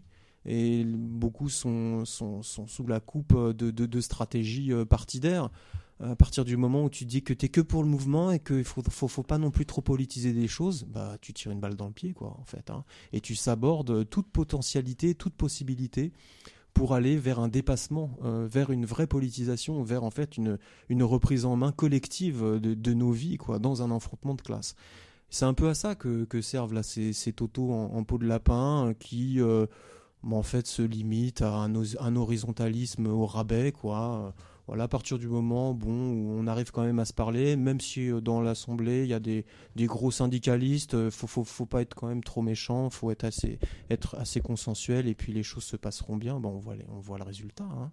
On voit le résultat parce qu'en fait tout ça, le résultat c'est quoi? Bah, C'est le fruit des manœuvres qui ont toujours été là dans le mouvement ouvrier, des manœuvres partidaires et syndicales pour étouffer, pour s'aborder les luttes. En 68, on, tirait sur les bureaucrates en 68 et on avait raison parce qu'on avait poussé la critique jusqu'au bout, on avait vu que bien sûr, depuis au moins 100 ans, on avait à l'intérieur de nos lignes des gens qui étaient là pour relayer l'ennemi, quoi. Mais c'est évident, enfin je veux dire, c'est des évidences. Apparemment, c'est plus, plus des évidences aujourd'hui. C'est plus des évidences. Bon, bah, tant pis. Hein. On parle un petit peu de la, gauche, euh, de la gauche, euh, l'extrême gauche, enfin, ou la, gauche du capital euh, et de nos, nos amis mélanchoniens parce que ils ont en ce moment même si c'est une tâche euh, rude et vaste euh, dans le temps qui nous est imparti. Euh, tu, sais qu'on en parlait déjà là en fait. ah bon merde. Mais là en l'occurrence on, voit que bon Mélenchon est dans de, dans de sales draps, dans des, draps sans, faire dans le personnel. Mais bon mais lui aussi là c'est tout, tout, tout s'affirme. Enfin je veux dire on voit bien que c'est manœuvre politique, euh, petite mafia locale, euh, relais euh, et soutien un peu nauséabond. Enfin, on voit bien que c'est quand même quelque chose de qui n'a rien. Enfin, parce que beaucoup de gens qui ont pensé que la France insoumise, dans son aspect basiste, un peu, un peu horizontal, allait changer les choses, être un relais de je ne sais quelle euh, alternative. Moi, j'en ai entendu, et même des gens qui euh, être proches de ce que je peux raconter. Euh, et, on voit bien que ça, ça, vire à la pantalonnade. Enfin, je sais même pas si d'ailleurs on, on le soulève ce truc-là.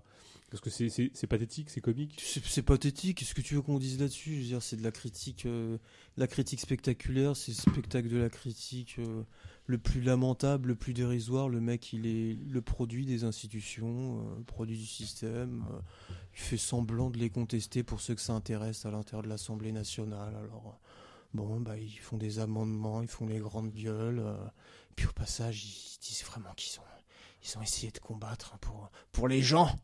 Le peuple. Qu'est-ce que c'est que ça? Pour les peuples. Rien à foutre, je veux dire. Bon, alors ils essayent de se placer comme euh, peut-être futurs gouvernants. Hein, là, là, ils aménagent un petit peu là, les, les, les starting blocks, bon, en espérant qu'ils soient la solution de secours quand les, quand les choses chaufferont encore un peu plus. Pourquoi pas hein, C'est ce qui s'est passé en Grèce, au Portugal. euh, bon, euh, ils ont peut-être leur chance, hein, mais c'est juste ça, quoi. Donc l'autre, il les emmerde, là, Macron et sa clique un petit peu, parce que c'est des, c'est des, des petits com- combats électoralistes. Mais qu'est-ce que tu, il y a rien à dire là-dessus, quoi. Je veux dire, euh, pff, il, dénonce la, dictature macronienne rampante. Enfin, mais c'est, ridicule. Il défendait il y a encore quelques semaines les flics. euh, ils, ont, ils participé à saborder le mouvement à la SNCF. Bon voilà, il, il participe en permanence euh, à, couper les luttes, à les diviser. Il gère rubis sur ongle vraiment de façon la plus zélée toutes les collectivités locales, locales qu'ils ont euh, entre les mains. Euh, Il y a du management euh, le, le- le plus moderne qui sévit dans ces, dans ces structures. Ils remboursent la dette, euh, ils appliquent l'austérité. euh, et puis après, à l'Assemblée nationale, ça joue, ça joue un minimum les, les rebelles euh, style Troisième République. Enfin, c'est ridicule, quoi. C'est ridicule. Je veux dire, quand t'écoutes un mec comme Mélenchon, le gars, il est resté à la Troisième République, quoi. Il est resté avant 14-18, le mec. C'est, c'est- C'est-à-dire qu'en fait, le mec, il est resté avant le mouvement révolutionnaire, quoi, tout simplement, quoi. C'est- le mouvement ouvrier au balbutiement. Non, mais c'est intéressant, quoi. Hein c'est la France républicaine, c'est l'unité entre les classes. De quoi il nous parle, quoi De la France. Mais qu'est-ce que c'est que ça, la France, quoi? La France, c'est la bourgeoisie, la France, c'est rien d'autre. Hein. Et s'il y a un endroit où on le sait peut-être un petit peu mieux que les autres, parce qu'il y a eu quand même pas mal de révolutions, et vraiment les choses ont été mises de façon très très claire dans la tête des gens pendant très longtemps, c'est bien ici, quoi. Je veux dire, euh, on a bien vu que la France était le pays de la bourgeoisie et de rien d'autre quand on a essayé justement de renverser la bourgeoisie, quoi. Et que le drapeau tricolore, il était là pour piétiner, pour se substituer au drapeau rouge. Donc ce que cette ordure, ils prétendent défendre les travailleurs, mais c'est quoi ça? C'est Ouais, tout en organisant des- des réunions publiques et qu'il y ait des... des- gogos comme ça qui fassent euh, vraiment un hommage à l'amnésie euh, globale, collective en permanence en applaudissant le, le- le tribun à deux balles qu'il est. Franchement, enfin, c'est- ridicule. Donc non, pas grand chose à redire hormis, hormis ça, quoi. Et puis qui prennent quand même des positions, enfin depuis Nuit debout, ils ont quand même des pris, pris des positions d'opposition euh, avec des politiciens euh, qui- en herbe qui, qui deviennent des politiciens professionnels comme, euh, comme Ruffin ou des gens de ce type-là. Enfin, on- ils ont quand même bien, bien pris les rênes de quelque chose qui- qu'ils ont organisé d'ailleurs, parce que euh, donc euh, voilà. Ouais, et du coup, sur cette euh, question, bon, même si eff- effectivement il n'y a pas grand chose à dire sur, sur la France insoumise, euh, faut quand même euh, souligner que bon, euh, c'est une, tendance qui a toujours été présente chez eux, puisque euh, bon, à tous leurs meetings, à toutes les réunions publiques, effectivement, il y a une flopée de drapeaux tricolores, hein, évidemment, pas des, pas des drapeaux rouges, des drapeaux tricolores. Et du coup, notamment sous couvert donc, de, récupérer l'électorat populaire acquis ou censément acquis aux thèses et au vote Front National. Euh, il y a eu un, un certain nombre donc, de, de, de- de- de prises de position donc, de Mélenchon ou d'autres de ses lieutenants donc, sur les questions de l'immigration, etc., qui évidemment n'ont rien à voir avec une quelconque forme d'internationalisme prolétarien, parce que le mec est ouvertement chauvin, voire franchement xénophobe. Il avait déclaré déjà, bon ça c'était en 2016, dans chaque pays, chaque fois qu'arrive un travailleur détaché qui vole son pain au travailleur qui se trouve sur place, etc. etc. donc le Ouais. coup du travailleur détaché qui vole son pain au bon travailleur français, alors là pour le coup, euh, si c'est pas des propos d'extrême droite, je sais pas ce que c'est. Il y a un de ses euh, lieutenants et porte-parole. Peut-être des propos de Georges Marchais. Ouais, voilà, euh, Georges Marchais au début des années 80, tout à fait. Donc, il y a un de ses lieutenants et porte-parole à Mélenchon qui s'appelle euh, Kuzmanovic qui a déclaré donc. euh, donc c'est un message sur Twitter, il a mis ça donc en décembre 2017. L'immigration est une, une richesse pour la France qui en regorge déjà. Ne parlons pas des 6 millions de chômeurs, 9 millions de pauvres et 4 millions de mal logés. On offre quoi aux migrants? Point d'interrogation. Et euh, le même déclarait euh, si une personne n'est pas éligible au droit d'asile, il faut la renvoyer, renvoyer dans son pays rapidement et vite quoi. Donc euh, Ouais. voilà. Et donc voilà, il y a toute cette tendance là quand même euh, extrêmement nationaliste et enfin xénophobe qui évidemment enfin fait croire que les, que les, que les frontières c'est autre chose qu'une pure construction sociale, que les Français euh, ils seraient euh, à opposer aux, aux travailleurs détachés qui viendraient leur voler leur pain. On, est quand même dans des discours. Enfin, et, là, pour faire le, lien avec ce dont on parlait un peu plus tôt, c'est intolérable que des élus de la France insoumise puissent se pointer à des assemblées générales ouvrières et étudiantes sans se faire dégager à coups de pied dans le cul. Si c'était Marine Le Pen, pour le coup, je pense que la question se poserait pas, elle serait pas admise. Et pourtant, il tient le même genre de propos, quoi. Donc voilà, il y a toute cette, toute cette dimension nationaliste, euh, chauvine aussi, qui est évidemment à combattre et qui fait gerber, quoi. Il y a la même chose qui se passe en Allemagne avec euh, des gens qui sont proches de Delinque et de Scarla Fontaine qui ont tenu des propos euh, assez. Et qui vont jusqu'à scissionner d'ailleurs, puisqu'en fait ils trouvent que Delinque est pas assez clair sur. Enfin, clair selon eux sur cette question, c'est-à-dire pas, pas, assez, pas assez chauvin ou xénophobe. Et du coup, euh, ça, ça, ça, mènera a priori une scission pour créer un nouveau truc qui tiendrait soi-disant un langage de vérité sur la question de, de, la fermeture des frontières et de la nécessaire restriction de l'immigration et autres conneries chauvines, quoi. Avant de parler regarder aussi ce qui se passe en Italie, hein. c'est pareil. Oui, c'est pareil, exactement. Oui. Mais justement, avant, euh, peut-être que tout à l'heure on parlera un petit peu de, populisme et de, de populaire ou de, de peuple, euh, tel qu'il nous l'est hein, en ce moment beaucoup rabâché. Mais avant, je voudrais peut-être aussi peut-être parler de, parce qu'on on, parle d'une, on est dans un aspect un peu franco-centré là, mais euh, parler peut-être un petit peu de, de, ce qui se passe au moins de vue de l'économie mondiale. D'ailleurs, tout à l'heure, Brunel, tu disais que euh, justement, on, essaie de nous, faire peur d'une certaine manière, ou en tout cas, on essaie de, nous proposer une vision du monde euh, économique particulière. Euh, ou est-ce que j'ai mal compris? Non, non, c'est. C'est-à-dire qu'à la différence de l'avant 2008, là, on a. on entend partout dans la presse bourgeoise, la presse financière, mais également du côté de euh, pseudo-critiques euh, d'économistes euh, hétérodoxes, etc. On entend une verve catastrophiste sur la situation qui nous vient à la gueule. Et c'est intéressant ça parce que je pense que ça participe vraiment à, la mise en place d'une résignation, en fait, d'une acceptation bah, de ce qui va nous arriver en effet dans, la tronche, quoi, sans aucune perspective avec au passage bien sûr euh, des analyses qui sont qui sont relativement biaisées puisque on dit que voilà on peut dire que c'est à cause de la démographie euh, il y a des pays vieillissants donc euh, pour cette raison on consomme moins donc parce qu'on consomme moins il y a du crédit donc il y a trop de dettes bon ou alors que la méchante Allemagne a complètement euh, exploiter le reste des pays européens. C'est la thèse de Mélenchon, ça. Voilà, c'est la thèse de Mélenchon hein, contre, contre, les Allemands. voilà, on nous dit que Trump est dans, dans une véritable guerre commerciale. Euh, bon, bon, euh, il y a un certain nombre en effet de, de mises en perspective qui peuvent qui, peuvent dire des choses, euh, des, des, choses vraies, oui, parce que c'est sûr que là, ça va très très mal, mais qui euh, toujours euh, mettre, inocule une, dose de poison, hein, donc pour qu'il n'y ait aucune perspective et puis qu'on accepte que bah, le, gros bloc nous, nous, tombe sur la tronche, quoi. Et en effet, ça va arriver.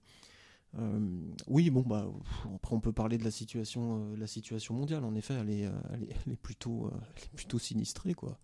Hein, avec euh, une explosion de la dette hein, euh, depuis 2008.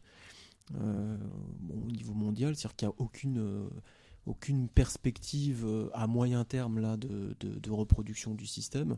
on avait parlé du, capital fictif lors d'une émission qu'on avait consacrée sur la loi travail. Là, le capital fictif a explosé depuis 2008. Hein. il se traduit sous forme de dette, donc une dette mondiale qui, si je me souviens bien, est à 237 000 milliards de dollars, ce qui, qui est énorme. Là-dedans, les États-Unis euh, essayent de maintenir un certain leadership. Hein. donc, euh, ils font semblant de, faire une guerre commerciale. Je dis semblant parce que les sociétés, les économies sont devenues extrêmement interdépendantes, donc il y a une marge de manœuvre qui est très très très limitée. donc on essaye de conjurer une crise qui va dévaloriser en fait une, écrasante euh, partie, une grosse partie du, capital fictif là qui, a été produit euh, ces, dix dernières années.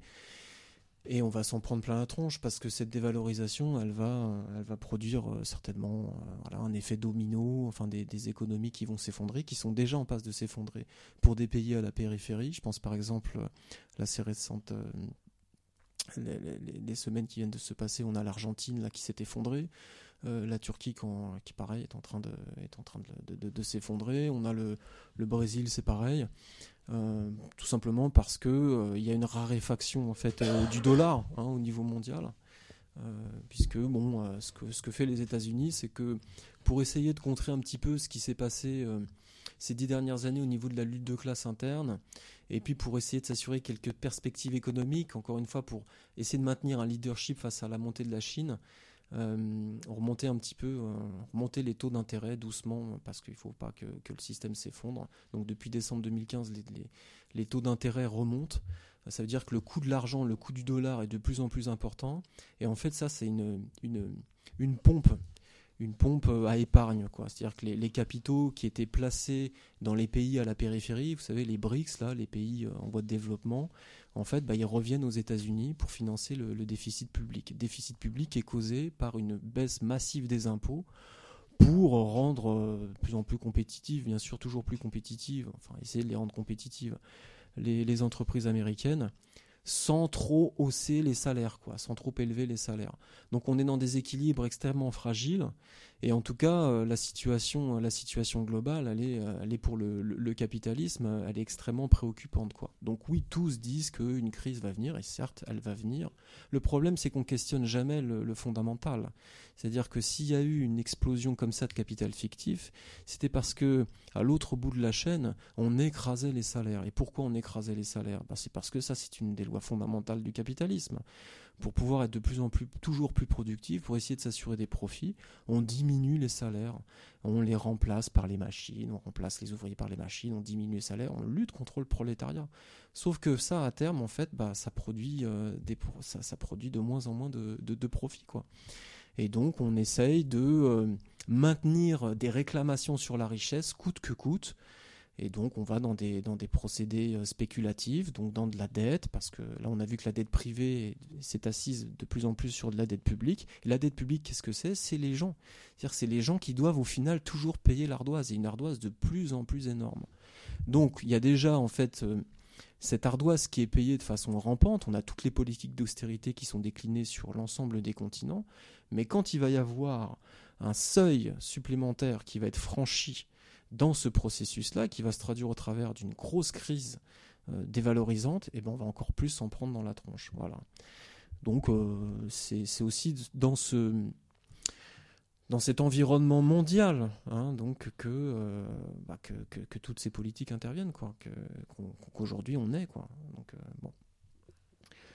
J'espère que j'étais clair. oui, mais moi, ce que je me demande, c'est d'une certaine manière, c'est de le savoir qu'est-ce que ça nous permet en fait? Parce que euh, on peut bien savoir que l'économie peut s'effondrer ou pas d'ailleurs, que la crise est même consubstantielle au capitalisme, mais je dirais euh, en quoi de le savoir euh, ça nous permet de faire quelque chose finalement? Bah, ça permet déjà de ne pas souscrire à des pseudo-solutions, par exemple comme celles qui sont proposées par la France insoumise. Toutes les solutions qui nous disent qu'on va remettre l'État voilà, au centre de l'économie, qu'on va pouvoir faire des politiques interventionnistes, etc. Tout ça, c'est des conneries, ils ne peuvent plus le faire. L'État aujourd'hui, il intervient déjà dans l'économie, il est déjà central puisqu'il a sauvé l'économie en 2008. Il, intervient au travers du mécanisme de la DEC, c'est-à-dire que l'État, euh, notamment au travers des banques centrales, rachète les, dettes euh, contractées par euh, des banques il fait en sorte que l'ensemble des banques, l'ensemble des banques systémiques, c'est-à-dire les grosses banques qui agissent au niveau mondial, euh, donc euh, l'État intervient en, permanence pour assurer la pérennité du système, mais il le fait en maintenant le système sous perfusion. Et cette perfusion, elle se traduit toujours par du pillage, du pillage de l'environnement et de l'écrasement des salaires. Il n'y a aucun pays euh, aujourd'hui qui promet des, perspectives joyeuses pour euh, la majorité de la population. je sais pas, moi, essayer de reprendre un petit peu les, les, clés du monde, etc. Non, pas du tout. Enfin, c'est que des perspectives d'austérité, de dégradation des conditions de vie, d'augmentation de la, de, la période de vie au travail, euh, du chômage de masse. Euh, enfin voilà, ils truquent les chiffres. Aux États les États-Unis sont les premiers à truquer tous les, les, chiffres des statistiques sur le chômage. Enfin, ils achètent de la croissance. Là, ils ont une, croissance de 4%, mais qui est complètement factice, qui, qui, ne va durer que quelques mois, et qui en plus est assise là sur, comme je disais tout à l'heure, le, le, pompage des, capitaux qui étaient investis dans, dans, les pays périphériques. Quoi. Ils aspirent les capitaux, donc euh, ils ça, se base sur l'appauvrissement euh, des, populations euh, dans, les BRICS notamment. Quoi. Donc il n'y a rien, il n'y a, a aucun projet social, il n'y a pas de perspective, il y a des perspectives complètement sinistrées en fait.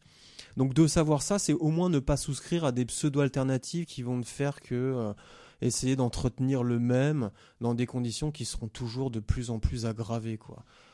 c'est au moins ça. voilà.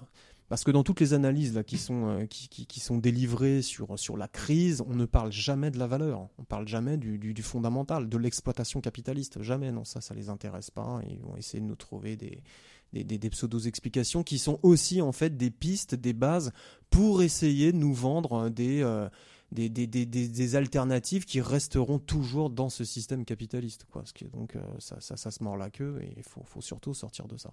Donc je pense que oui, c'est intéressant de, s'intéresser, de, de, se pencher sur la valeur, le rôle de la valeur euh, dans l'économie mondiale, dans le capitalisme, qui aujourd'hui est vraiment central, le rôle de l'exploitation capitaliste, parce que tout part de ça et pour, pour, pour, en tout cas ne, ne, pas adhérer à, à, des, à, des, des marchands d'illusions quoi. Oui, mais est-ce que les marchands d'illusions, ils ne marchent pas prioritairement sur, sur, des, sur des populations qui pensent encore pouvoir tirer leur épingle du jeu? Parce qu'on parlait de la France insoumise, mais globalement, l'électorat de la France insoumise, c'est c'est un, électorat lié à, l'appareil d'État, euh, au parapublic. C'est des gens qui, qui, considèrent encore que justement la, la, la, présence de l'État doit s'affirmer un peu plus. Enfin, en tout cas, mm. on a l'impression quand même que c'est un électorat euh, qui est quand même lié à, cette structure. Quand même. Je pense que faut quand même, euh, c'est en partie vrai, mais il faut quand même, je pense, on l'a vu distinguer les, les, militants ou sympathisants de, enfin, parce que l'électorat de Macron, c'est quand même de Mélenchon, pardon, là-dessus, c'est quand même 7 millions, un peu plus de 7 millions de voix. Euh, au premier tour de la dernière présidentielle, enfin y compris du coup, enfin, enfin des, des, prolétaires dans le tas, quoi, pas uniquement euh, pas uniquement l'aristocratie ouvrière ou, euh, ou, je sais pas ou des agents publics qui gagnent mm. très bien leur vie etc mais par contre en termes de, de, militants là je pense qu'effectivement il y a le biais sociologique que, Tu, euh, que tu décris ouais des gens qui bah, qui du coup pensent qu'il y a encore quelque chose à, gratter dans le cadre du système actuel c'est les gens d'ailleurs qu'on a retrouvé aussi très investis à nuit debout à Paris hein. c'est mm. je pense un peu la même sociologie effectivement ouais. parce que finalement quand on écoute ce constat enfin ce constat froid lucide la seule chose qui nous reste c'est quoi? C'est parce que c'est c'est pas très réjouissant en fait. Comment, on peut, on arriver sur des problématiques plus, je dis pas, pas optimistes, mais enfin, euh, il, manque une perspective. On est là, tout va s'effondrer. On a l'impression quand même que ce qui reste, c'est sauf qui peut quand même dans, cette, dans ce type d'analyse, non? Oui, mais pourtant, paradoxalement, il n'y a rien qui a fondamentalement changé, justement, puisque c'est la confirmation de, un peu de, voilà, des analyses qui étaient portées par le, une partie des analyses qui étaient portées par le mouvement révolutionnaire. Enfin, bon, euh, dire qu'en fait, oui, le problème, c'est le capitalisme. Quoi. Le problème, c'est l'exploitation capitaliste. À partir de là, euh, la solution euh, communiste, elle reste toujours, toujours et plus que jamais peut-être même d'actualité, quoi. Donc, euh, alors c'est sûr que c'est pas la mode de parler de mode de production, de parler de classe sociale. Euh, on préfère aller voir ce qu'on a dans son assiette. Euh, je sais pas, moi, pas manger des animaux ou s'occuper des questions de genre ou savoir comment je vais m'habiller ou des questions de race ou des. ah oui, c'est sûr, c'est pas dans l'air du temps, mais c'est peut-être pas un hasard hein, d'ailleurs hein, que ça soit pas dans l'air du temps. On a vu bien sûr que toutes ces fausses problématiques ou ces problématiques secondaires, et je, en disant ça, euh, sont là pour participer d'un tout euh, qui vise complètement à, à, nous faire dévier de, de, la cible, quoi. À dévier nos coups de la cible. La cible, ça reste, ouais. Et pourtant, la bourgeoisie, aujourd'hui, elle est très identifiable. C'est là le paradoxe, hein. Ça reste la bourgeoisie, la cible. Hein. Bien sûr. parce qu'on est comme dans la peur et dans la tétanie. Parce que... Il y a ça aussi. Après, on nous fait peur avec les terroristes, avec tout ce que tu veux. Les, armes les plus sophistiquées, les manœuvres entre la Chine et la Russie, les manœuvres militaires, les l'extraordinaire euh, appareil militaire américain. Enfin, j'en sais rien. Bien sûr qu'on peut toujours avoir peur de ce monde qui est effrayant, c'est sûr. Mais enfin, la perspective communiste, euh, oui, elle reste, euh, elle reste plus que jamais, à mon avis, d'actualité, si on, on, essaye de se poser les bonnes questions. bon, manifestement, elle en effraie beaucoup hein, en ce moment.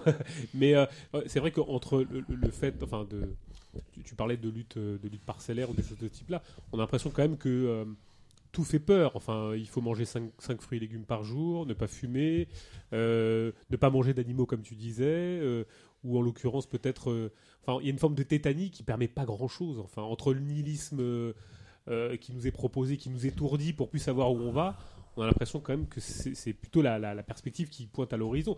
Et, encore plus avec la, catastrophe climatique, les machins, les, les, hordes de, barbares qui viendraient nous envahir euh, par milliers ou par milliards même, quasiment. Euh, on a l'impression qu'on est quand même dans la fabrication de, de, de, de la tétanie et du, du, repli sur soi quand même. C'est ça, c'est très, c'est production de l'angoisse, quoi. Voilà. On aménage l'ego angoissé, on aménage l'ego d'angoisse, voilà. Euh, c'est que ça, quoi. C'est la seule perspective, c'est aménager son petit ego là-dedans, quoi. De, de pseudo-consommateur parce qu'on aura de moins en moins les moyens de consommer, mais bon, voilà. C'est ça la perspective, avec des petites identités au passage, pour euh, des identités spectaculaires, voilà, pour euh, essayer de bien être assis euh, dans cette période historique et puis rester comme ça, quoi. Le, mieux possible, le plus confortable possible, quoi. C'est ridicule. Hein. La, tétanie euh, que tu évoques, pour reprendre ton terme, elle est aussi liée, euh, dans le cas de la France en tout cas, euh, au climat de restriction. Enfin, c'est pas un climat d'ailleurs, c'est des faits donc, en matière de restriction de, ce qu'on appelait avant les libertés bourgeoises ou les libertés démocratiques quand même, hein, puisqu'il y a quand même sous couvert d'antiterrorisme un certain nombre de lois qui ont été votées. Donc déjà sous le sous le quinquennat précédent, bon, on retrouve même des, des, des, lois plus anciennes, puisque enfin déjà sous Jospin fin 2001, ils avaient voté une loi qui s'appelait loi pour la sécurité quotidienne, qui prenait prétexte des attentats du 11 septembre aux États-Unis mais là, euh, Macron, quand même, a fait rentrer euh, euh, l'état d'urgence donc dans le, dans le droit commun, donc par une loi donc d'octobre 2017 qui a fait voter donc finalement dès la rentrée, à peine élu. au passage, si Marine Le Pen avait été élue et qu'elle avait fait voter la même loi, je pense que là, enfin, on aurait crié au scandale et à l'abolition des libertés démocratiques, etc. Mais là, justement, les mêmes qui se vantaient d'avoir fait barrage et d'avoir été des castors en faisant élire Macron l'antifasciste, lol, euh, du coup, on, laissait passer cette loi. Enfin, il n'y a même pas une manifestation monstre contre cette loi, enfin, qui est, une vraie attaque, mais qui s'inscrit dans la lignée de, lois précédentes contre un, certain nombre de libertés euh, euh, démocratiques élémentaires. Donc, je pense que ça participe du climat de, tétanie, et surtout quand on prend en compte le fait que ces lois sont votées pour répondre, ou soi-disant répondre plutôt à des attentats qui, effectivement, ont certaines raisons de faire, faire peur à la, population. Donc voilà, il y, a, je pense, ce, contexte-là qui à prendre en compte dans le cas de la France, mais en fait, on trouve des lois similaires, prises généralement d'ailleurs selon, enfin, en application des mêmes prétextes dans d'autres pays, euh, notamment européens, mais également en Amérique du Nord, ailleurs, quoi. Oui, d'ailleurs, je renvoie à, ce sujet-là à l'émission qu'on avait faite sur la loi travail, qui est à mon avis une bonne illustration de la mise en place de cet état d'urgence et de ce à quoi ça participe et, ce que ça enfonce. Et j'ajouterais aussi, puisque tu l'as mentionné, sur la, peur des, milliers, voire des milliards d'immigrés qui, envahissent la France, il y a aussi la loi Asile et Immigration, donc votée, euh, soutenue, appuyée par euh, l'ex-ministre euh, de l'Intérieur, donc Colomb, euh, Colomb, non, c'était qui, est reparti euh, essayer de regagner les, municipales à Lyon. Mais néanmoins, voilà, c'est ça, c'est aussi des lois, pareil, hein, exactement la même remarque que ce que je viens de faire. Si c'était euh, le Front National qui avait gagné, qui avait fait passer cette loi, donc pour allonger la durée de, de, détention en centre de rétention administrative des, des, immigrés sans papier, voilà, c'est ça exactement, pour, pour favoriser et accélérer les procédures d'expulsion, etc. Tout le monde criera au fascisme. Là, bon, c'est Macron l'antifasciste, donc c'est passé comme une lettre à la poste. Et voilà, ça participe de ce climat aussi, quoi. Hein, quand, quand des lois comme ça sont votées, quand on désigne euh, des gens qui ont, donc du coup, a priori pour seul tort de ne pas avoir des papiers français ou de pas être nés du bon côté de la frontière comme des ennemis.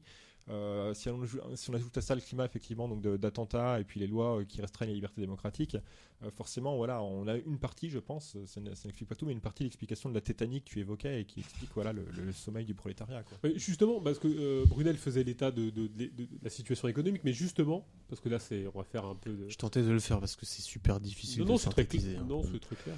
Je pense que c'est assez clair et ceux qui veulent pas comprendre, je pense qu'ils n'ont pas envie de comprendre.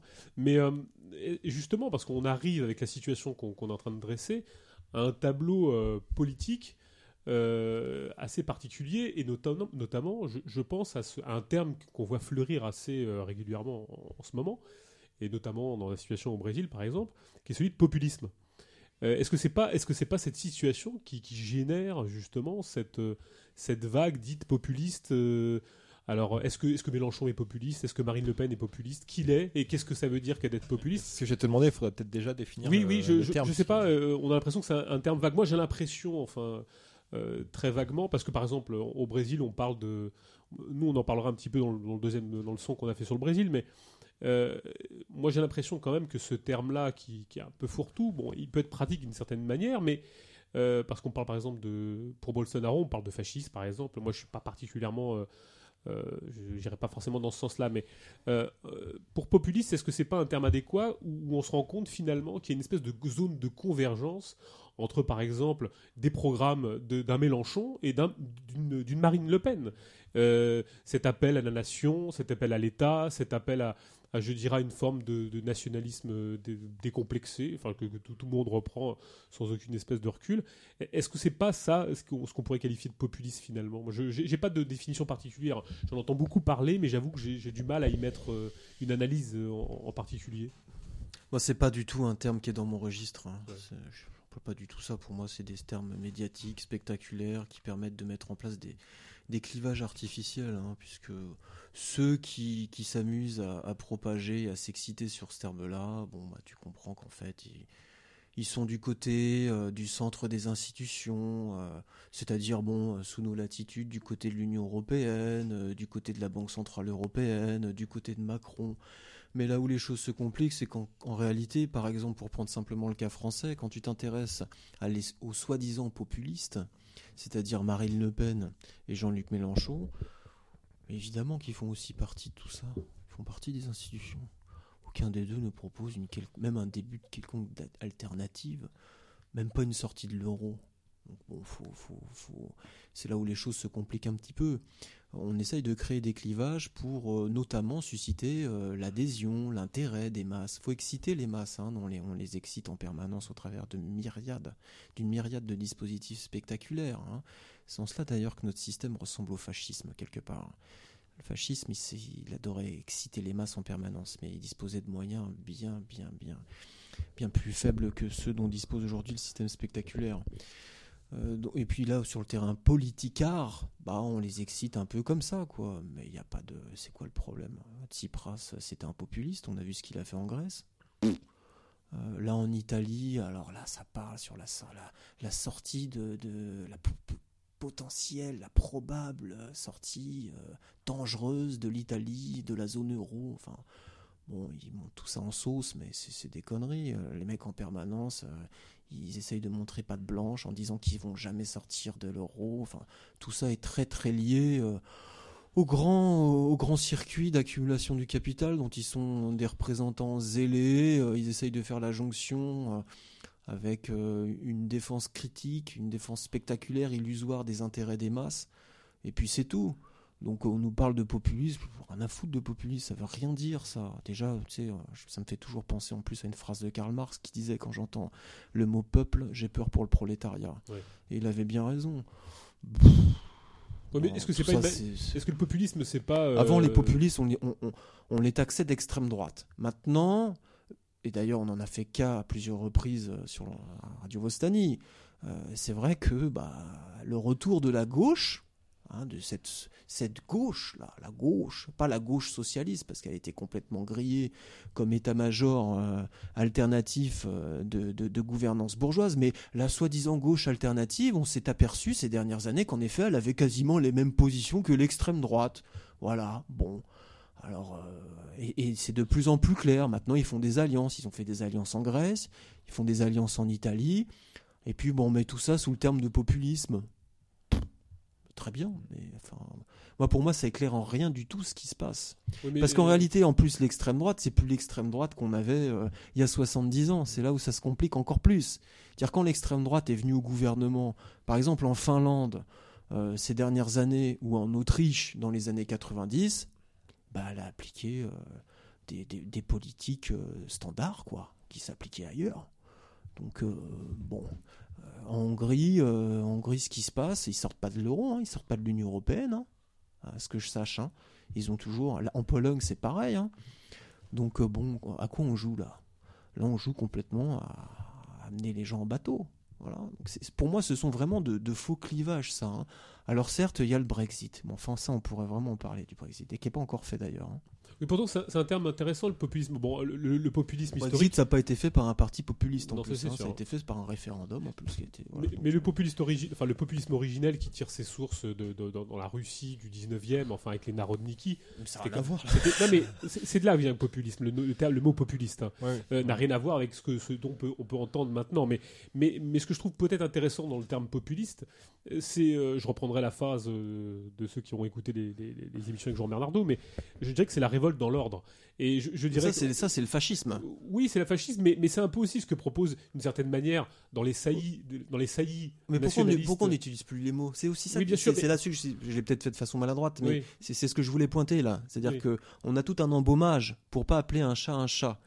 Et c'est aussi normal puisqu'en fait il y a plus de fascisme vraiment. C'est- là où, les choses se compliquent. C'est-à-dire qu'aujourd'hui le retour du fascisme il est impossible parce qu'on n'en a plus besoin. Donc on utilise le terme populisme et pourtant fondamentalement, fondamentalement en termes de valeurs, en termes d'hégémonie, en termes de culture, en termes de, de- vision du réel, il y a énormément de liens. C'est-à-dire qu'on est dans une société qui a intégré énormément de paradigmes fascistes. Les- la, vision essentialiste, euh, le, conflit du, de, chacun contre tous, euh, tout ça, c'est- pas du tout, euh, ça, ça renvoie pas à, entre guillemets un, un patrimoine révolutionnaire ou même entre guillemets de gauche, euh, l'ancienne gauche, quoi. C'est plus du tout ça. Et ça, c'est au cœur des institutions. Donc quand on dit populiste, c'est pour parler de collectif, c'est ça?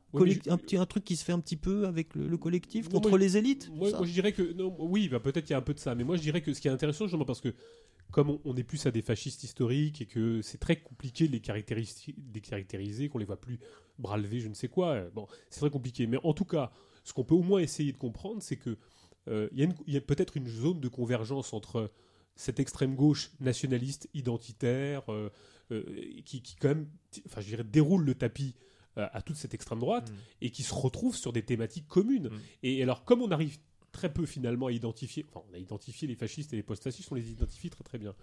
Mais il y a quand même, et historiquement même ça s'est vu, que ce soit certains courants euh, nationaux bolcheviques ou, euh, des courants euh, fascistes, fascistes sont retrouvés sur des thématiques communes, celle du nationalisme, celle de l'intrusion de l'État, celle du délibération nationale. Enfin, peut-être que cette caractérisation, moi je, je sais pas, hein, c'est vraiment une question. Peut-être que cette caractérisation de, populisme, elle est intéressante pour essayer de comprendre ce qui se noue entre ces, ces deux courants. Je dirais pas que les extrêmes se touchent, mais en tout cas entre ces deux courants, qui fait que justement le, vent souffle vers, toute cette merde, vers toute cette merde identitaire, nationaliste, euh, xénophobe, décomplexée, aussi bien portée par une extrême gauche euh, bah, qui qui sait plus trop vers quoi se retourner pour attraper euh, le chaland. Et, qui, fait sienne certaines thématiques d'extrême droite, alors qu'historiquement, c'est plutôt l'extrême droite qui saisissait du patrimoine révolutionnaire et de l'extrême gauche. Oui, mais euh, cela dit, les, points que tu évoques, par exemple euh, l'amour de l'État ou le côté nationaliste ou la défense des forces de l'ordre, en fait, euh, ce ne sont pas des points qui servent juste à relier une partie de l'extrême gauche avec l'extrême droite, puisqu'en réalité c'est aussi au cœur du système, c'est au cœur de la politique de Macron en réalité, qui embauche des flics à tour de bras. Euh, qui va mettre en place une forme de, euh, de nouveaux services militaires à destination des jeunes, euh, enfin de la, de la jeunesse pour, pour, pour l'embrigader. Euh, bon, dont, dont on peut pas dire que les membres du gouvernement ne, ne le fassent pas à ce nationalisme à l'occasion, enfin notamment quand il y avait euh, ministre de l'Intérieur, etc. Quoi. Donc finalement c'est plus global que ça. Ça s'inscrirait peut-être plutôt dans le cadre, on va dire, d'une droitisation généralisée de tous les chiquiers politiques, quoi, Ouais. qui, qui, qui se resserre autour de valeurs effectivement totalement réactionnaires. Donc euh, l'armée, la police, la défense de l'État. euh, enfin tout ce genre de tout ce genre de choses. Et par ailleurs effectivement mais euh, Brunel l'a évoqué enfin dans le, cas de la Grèce effectivement on a bien eu donc un gouvernement euh, d'extrême gauche euh, qui, à mon avis, principalement, enfin en partie pour des raisons de politique politicienne, parce qu'il lui manquait le nombre de voix nécessaires pour avoir la, majorité, à accepter, et enfin plus qu'accepter, solliciter et obtenu la- l'appui effectivement d'un petit parti d'extrême droite grecque pour avoir en fait les, les 15 députés qui lui manquaient pour faire pour faire la point et donc être majoritaire donc euh, au, au Parlement grec. Quoi. Donc effectivement dans, dans le cas de la Grèce, mais au final au niveau de la politique menée, euh, tout, C'est la même. tout- voilà c'est exactement la même. C'est-à-dire que c'était la politique menée avant C'est par la nouvelle démocratie et avant par le PASOK et là menée ensuite en commun par euh, une soi-disant extrême gauche ou une extrême gauche avec euh, une coalition avec un petit parti d'extrême droite. C'est pour ça ça, que je parle de révolte dans l'ordre en fait. Oui, mais à une époque, masses. à, à- à une époque où, où le cœur, le cœur des institutions met en place la régression sociale, met en place la cannibalisation de l'être social, pour parler comme ça, c'est-à-dire qu'en fait, euh, fait en sorte que la que, que- la population euh, subisse des, des- une aggravation de ses conditions de vie, une dégradation de ses conditions de vie. Là, ça fait maintenant 40 ans que c'est le cas. À cette époque où en fait, ce sont les centres des institutions qui sont à la manœuvre et qui, sont, qui, qui mettent en place des politiques réactionnaires, parfois ultra réactionnaires. À cette époque-là, Pour moi, le populisme, c'est comme des états-majors de campagne, des incubateurs, des diffuseurs d'idées à la périphérie, et là je prends un petit peu avec des pincettes, à la périphérie institutionnelle, d'idées réactionnaires, de mouvements réactionnaires qui seront repris par les politiques institutionnelles. Et, qui font, au passage, qui réussissent un peu à faire descendre les gens dans la rue. Voilà. C'est-à-dire que euh, l'aspect technocratique, l'aspect élitiste, il est plus là. Là, on, a, en tête plus l'aspect rue, l'aspect masse. Et ça fonctionne qu'un tout petit peu. Hein. C'est pas forcément vrai, quoi. On n'est pas avec des, centaines de milliers de personnes dans la rue, des, des, manifs monstres, etc., comme les régimes totalitaires pouvaient en mettre en place. Donc c'est là où ça se complique. Pour ça que nous, on préfère parler de sous-fascisme. Parce que, et d'ailleurs, quand tu regardes la trajectoire du Front National, c'est tout à fait ça partir du milieu des années 70. Ça a été un incubateur d'idées, de mouvements idéologiques repris par la suite dans les institutions. Et on a un mouvement dialectique qui se fait comme ça. C'est-à-dire qu'ils menacent de pénétrer le cœur des institutions, et puis au final, ils n'y arrivent jamais. Par contre, leurs propositions sont reprises dans les institutions. Et puis ça avance comme ça. Et quant à l'extrême gauche, face à cette hégémonie culturelle de l'extrême droite, eh bien, elle qui est euh, complètement euh, à la ramasse, en raison de ce qui s'est passé au XXe siècle, qui s'interdit, bien sûr, parce qu'en plus, ça l'intéresse pas de parler vraiment de révolution prolétarienne, parler de communisme, etc., ou alors elle en parle vraiment très à la marge, eh bien, elle se restructure en fonction. Et donc, elle aussi, elle se met à parler de ça. Mais de toute façon, en réalité, euh, c'est pas nouveau. Puisque le, le, nationalisme, la patrie, euh, le socialisme national, on l'a trouvé chez les Stal. Hein. on le trouvait chez tout ça, on trouvait ça déjà chez les Stal au XXe siècle. Donc oui, ils se rencontrent, ils se rencontrent aujourd'hui, bien sûr. on peut dire, on peut dire ça, on peut dire que on pourrait reprendre populisme pour qualifier ce mouvement large qui va de l'extrême droite à l'extrême gauche sur des bases réactionnaires à la périphérie des institutions. Quand ils pénètrent dans les institutions, quand ils pénètrent au cœur de la gouvernance bourgeoise, que font-ils? La même chose la même chose que les états-majors, on va dire entre guillemets classiques, et tout ça je prends ça avec des pincettes, la même chose que, que, font les, états-majors classiques euh, de, la bourgeoisie. quoi. Mais que font ces états-majors classiques? Mais ils font une guerre sociale, ils mettent en place une véritable guerre sociale. Donc, à mon avis, le, sujet il se pose comme ça, il se pose plus comme ça. Moi je vois pas, si tu veux... Euh, il y a beaucoup d'excitation au passage. Hein. Je vois, vois pas de, je vois pas de césure. S'il y a une césure, elle sera due à une, peut-être un effondrement du système capitaliste. Et là, bon, alors peut-être qu'ils mettent en place déjà leur bille pour préparer la suite. J'en sais rien, mais je vois pas là pour l'instant de véritable césure avec euh, la, politique, euh, la colonne vertébrale de, la politique bourgeoise et voilà, du, mouvement historique de, la bourgeoisie. J'en en vois aucune. Non, mais ça, il y en a certainement aucune. Par exemple, il y, a un cas qui est très, très intéressant, c'est euh, la politique qu'essaie de mener, par exemple, le gouvernement italien en ce moment. Il y a d'un côté 5 étoiles qui veut augmenter les salaires. Et de l'autre côté, le parti de, de, l'autre, la Ligue du Nord. La Ligue du Nord, qui lui veut baisser les impôts on voit bien qu'ils sont quand même dans des formes, euh, enfin, de, programmes complètement antinomiques, et pourtant on se retrouve au gouvernement ensemble pour faire une politique, bien évidemment, de gestion oui, parce euh, que telle qu'elle est. Euh, ils, sont, ils, sont, ils sont contradictoires, antinomiques, quand ça reste au stade de la proposition. Mais après, comme je dis souvent, il faut les voir au gouvernement. Mmh, Il faut, les voir au gouvernement. Et c'est vrai qu'au gouvernement, pour l'instant, ça reste des politiques euh, qui sont en faveur des banques, euh, qui sont en faveur des, grands industriels, qui sont en faveur, en fait, oui, bien sûr, de politiques euh, qui, malgré le maquillage, bah, coupent dans les salaires, qui sont en faveur de la perpétuation de l'ordre marchand sans aucun problème. et dans, ses formes les plus agressives, parce qu'aujourd'hui, la marchandise, elle a besoin d'être agressive pour survivre. Voilà. Donc, moi, ce que je tenais à souligner, c'était surtout cette manière dans l'agitation, enfin, dans, par exemple, dans le ressentiment, dans cette capacité à, mobiliser, enfin, à mobiliser des affects euh, contre des, gens qui sont, euh, euh, je dirais, de couches sociales beaucoup plus défavorisées entre guillemets, de, stigmatiser le, le, plus faible, par exemple. C'est une capacité à mobiliser les masses euh, qui, font office de programme politique. Et c'est ça qui est le plus, dérangeant, le plus inquiétant d'une certaine manière, dans le sens où euh, ça fait office de vraie révolution. Enfin, je veux dire, plutôt que de s'attaquer bien évidemment au, capitalisme directement, euh, ce qui fait office d'agitation, on voit bien, c'est la dénonciation des plus faibles, c'est l'homophobie, les xénophobies, l'antisémitisme, qui font office de politique et de radicalité. La radicalité s'incarne comme ça. Et c'est là où je dirais qu'il y a une espèce de, de- jeu de dupe entre une, certaine extrême gauche et extrême droite, c'est celui qui sera le, le plus indigné, le plus révolté, le plus, le plus gueulard, le plus, euh, le, plus gouailleur, le, plus indigné, le plus euh, criant à, je sais pas, à, l'orchestration d'une manœuvre contre lui ou à, à ce qu'il soit stigmatisé dans les médias. Et ça fait office de politique et de, de programme politique en tout cas.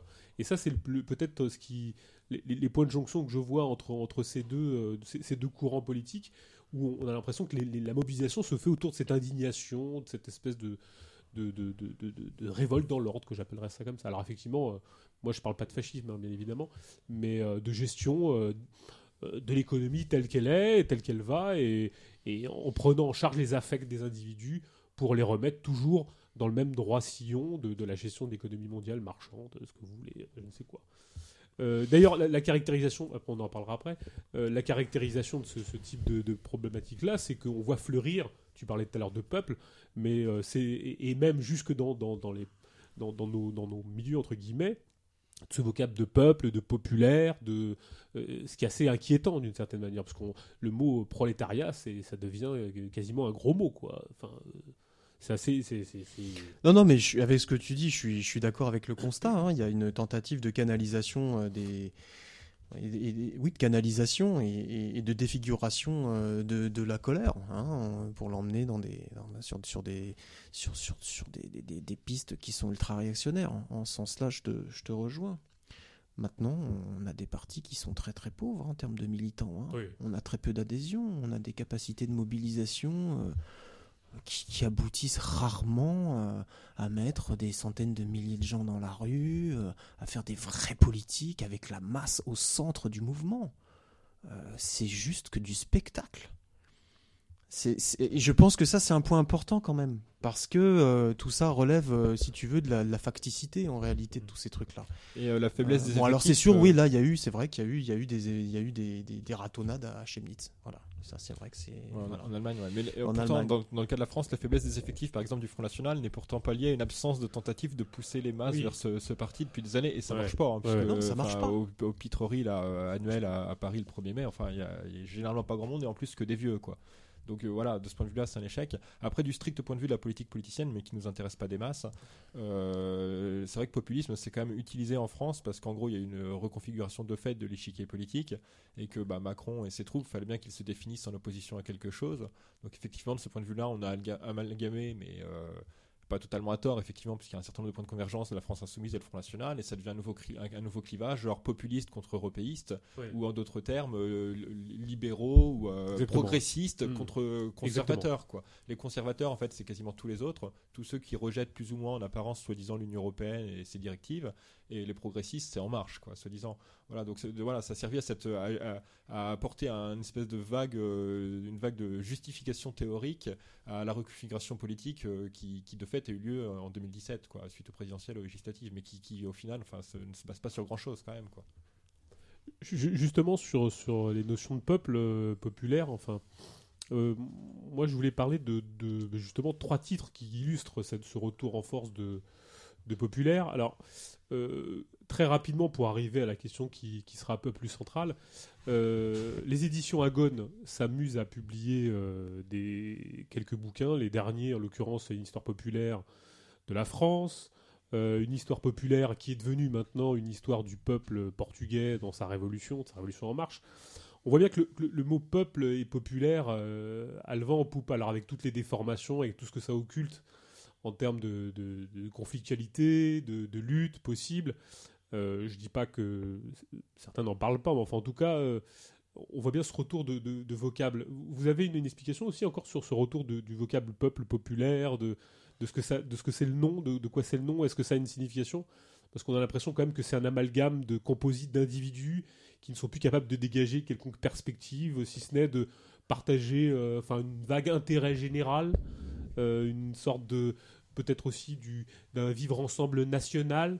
On a quand même l'impression que c'est euh, encore une perche tendue euh, vers des, des- des problématiques qui nous, qui nous ancrent vachement euh, géographiquement et qui ne permettent pas, je dirais, d'exploser un petit peu cette vision euh, franco-centrée qui, qui nous colle décidément trop au cul quand même.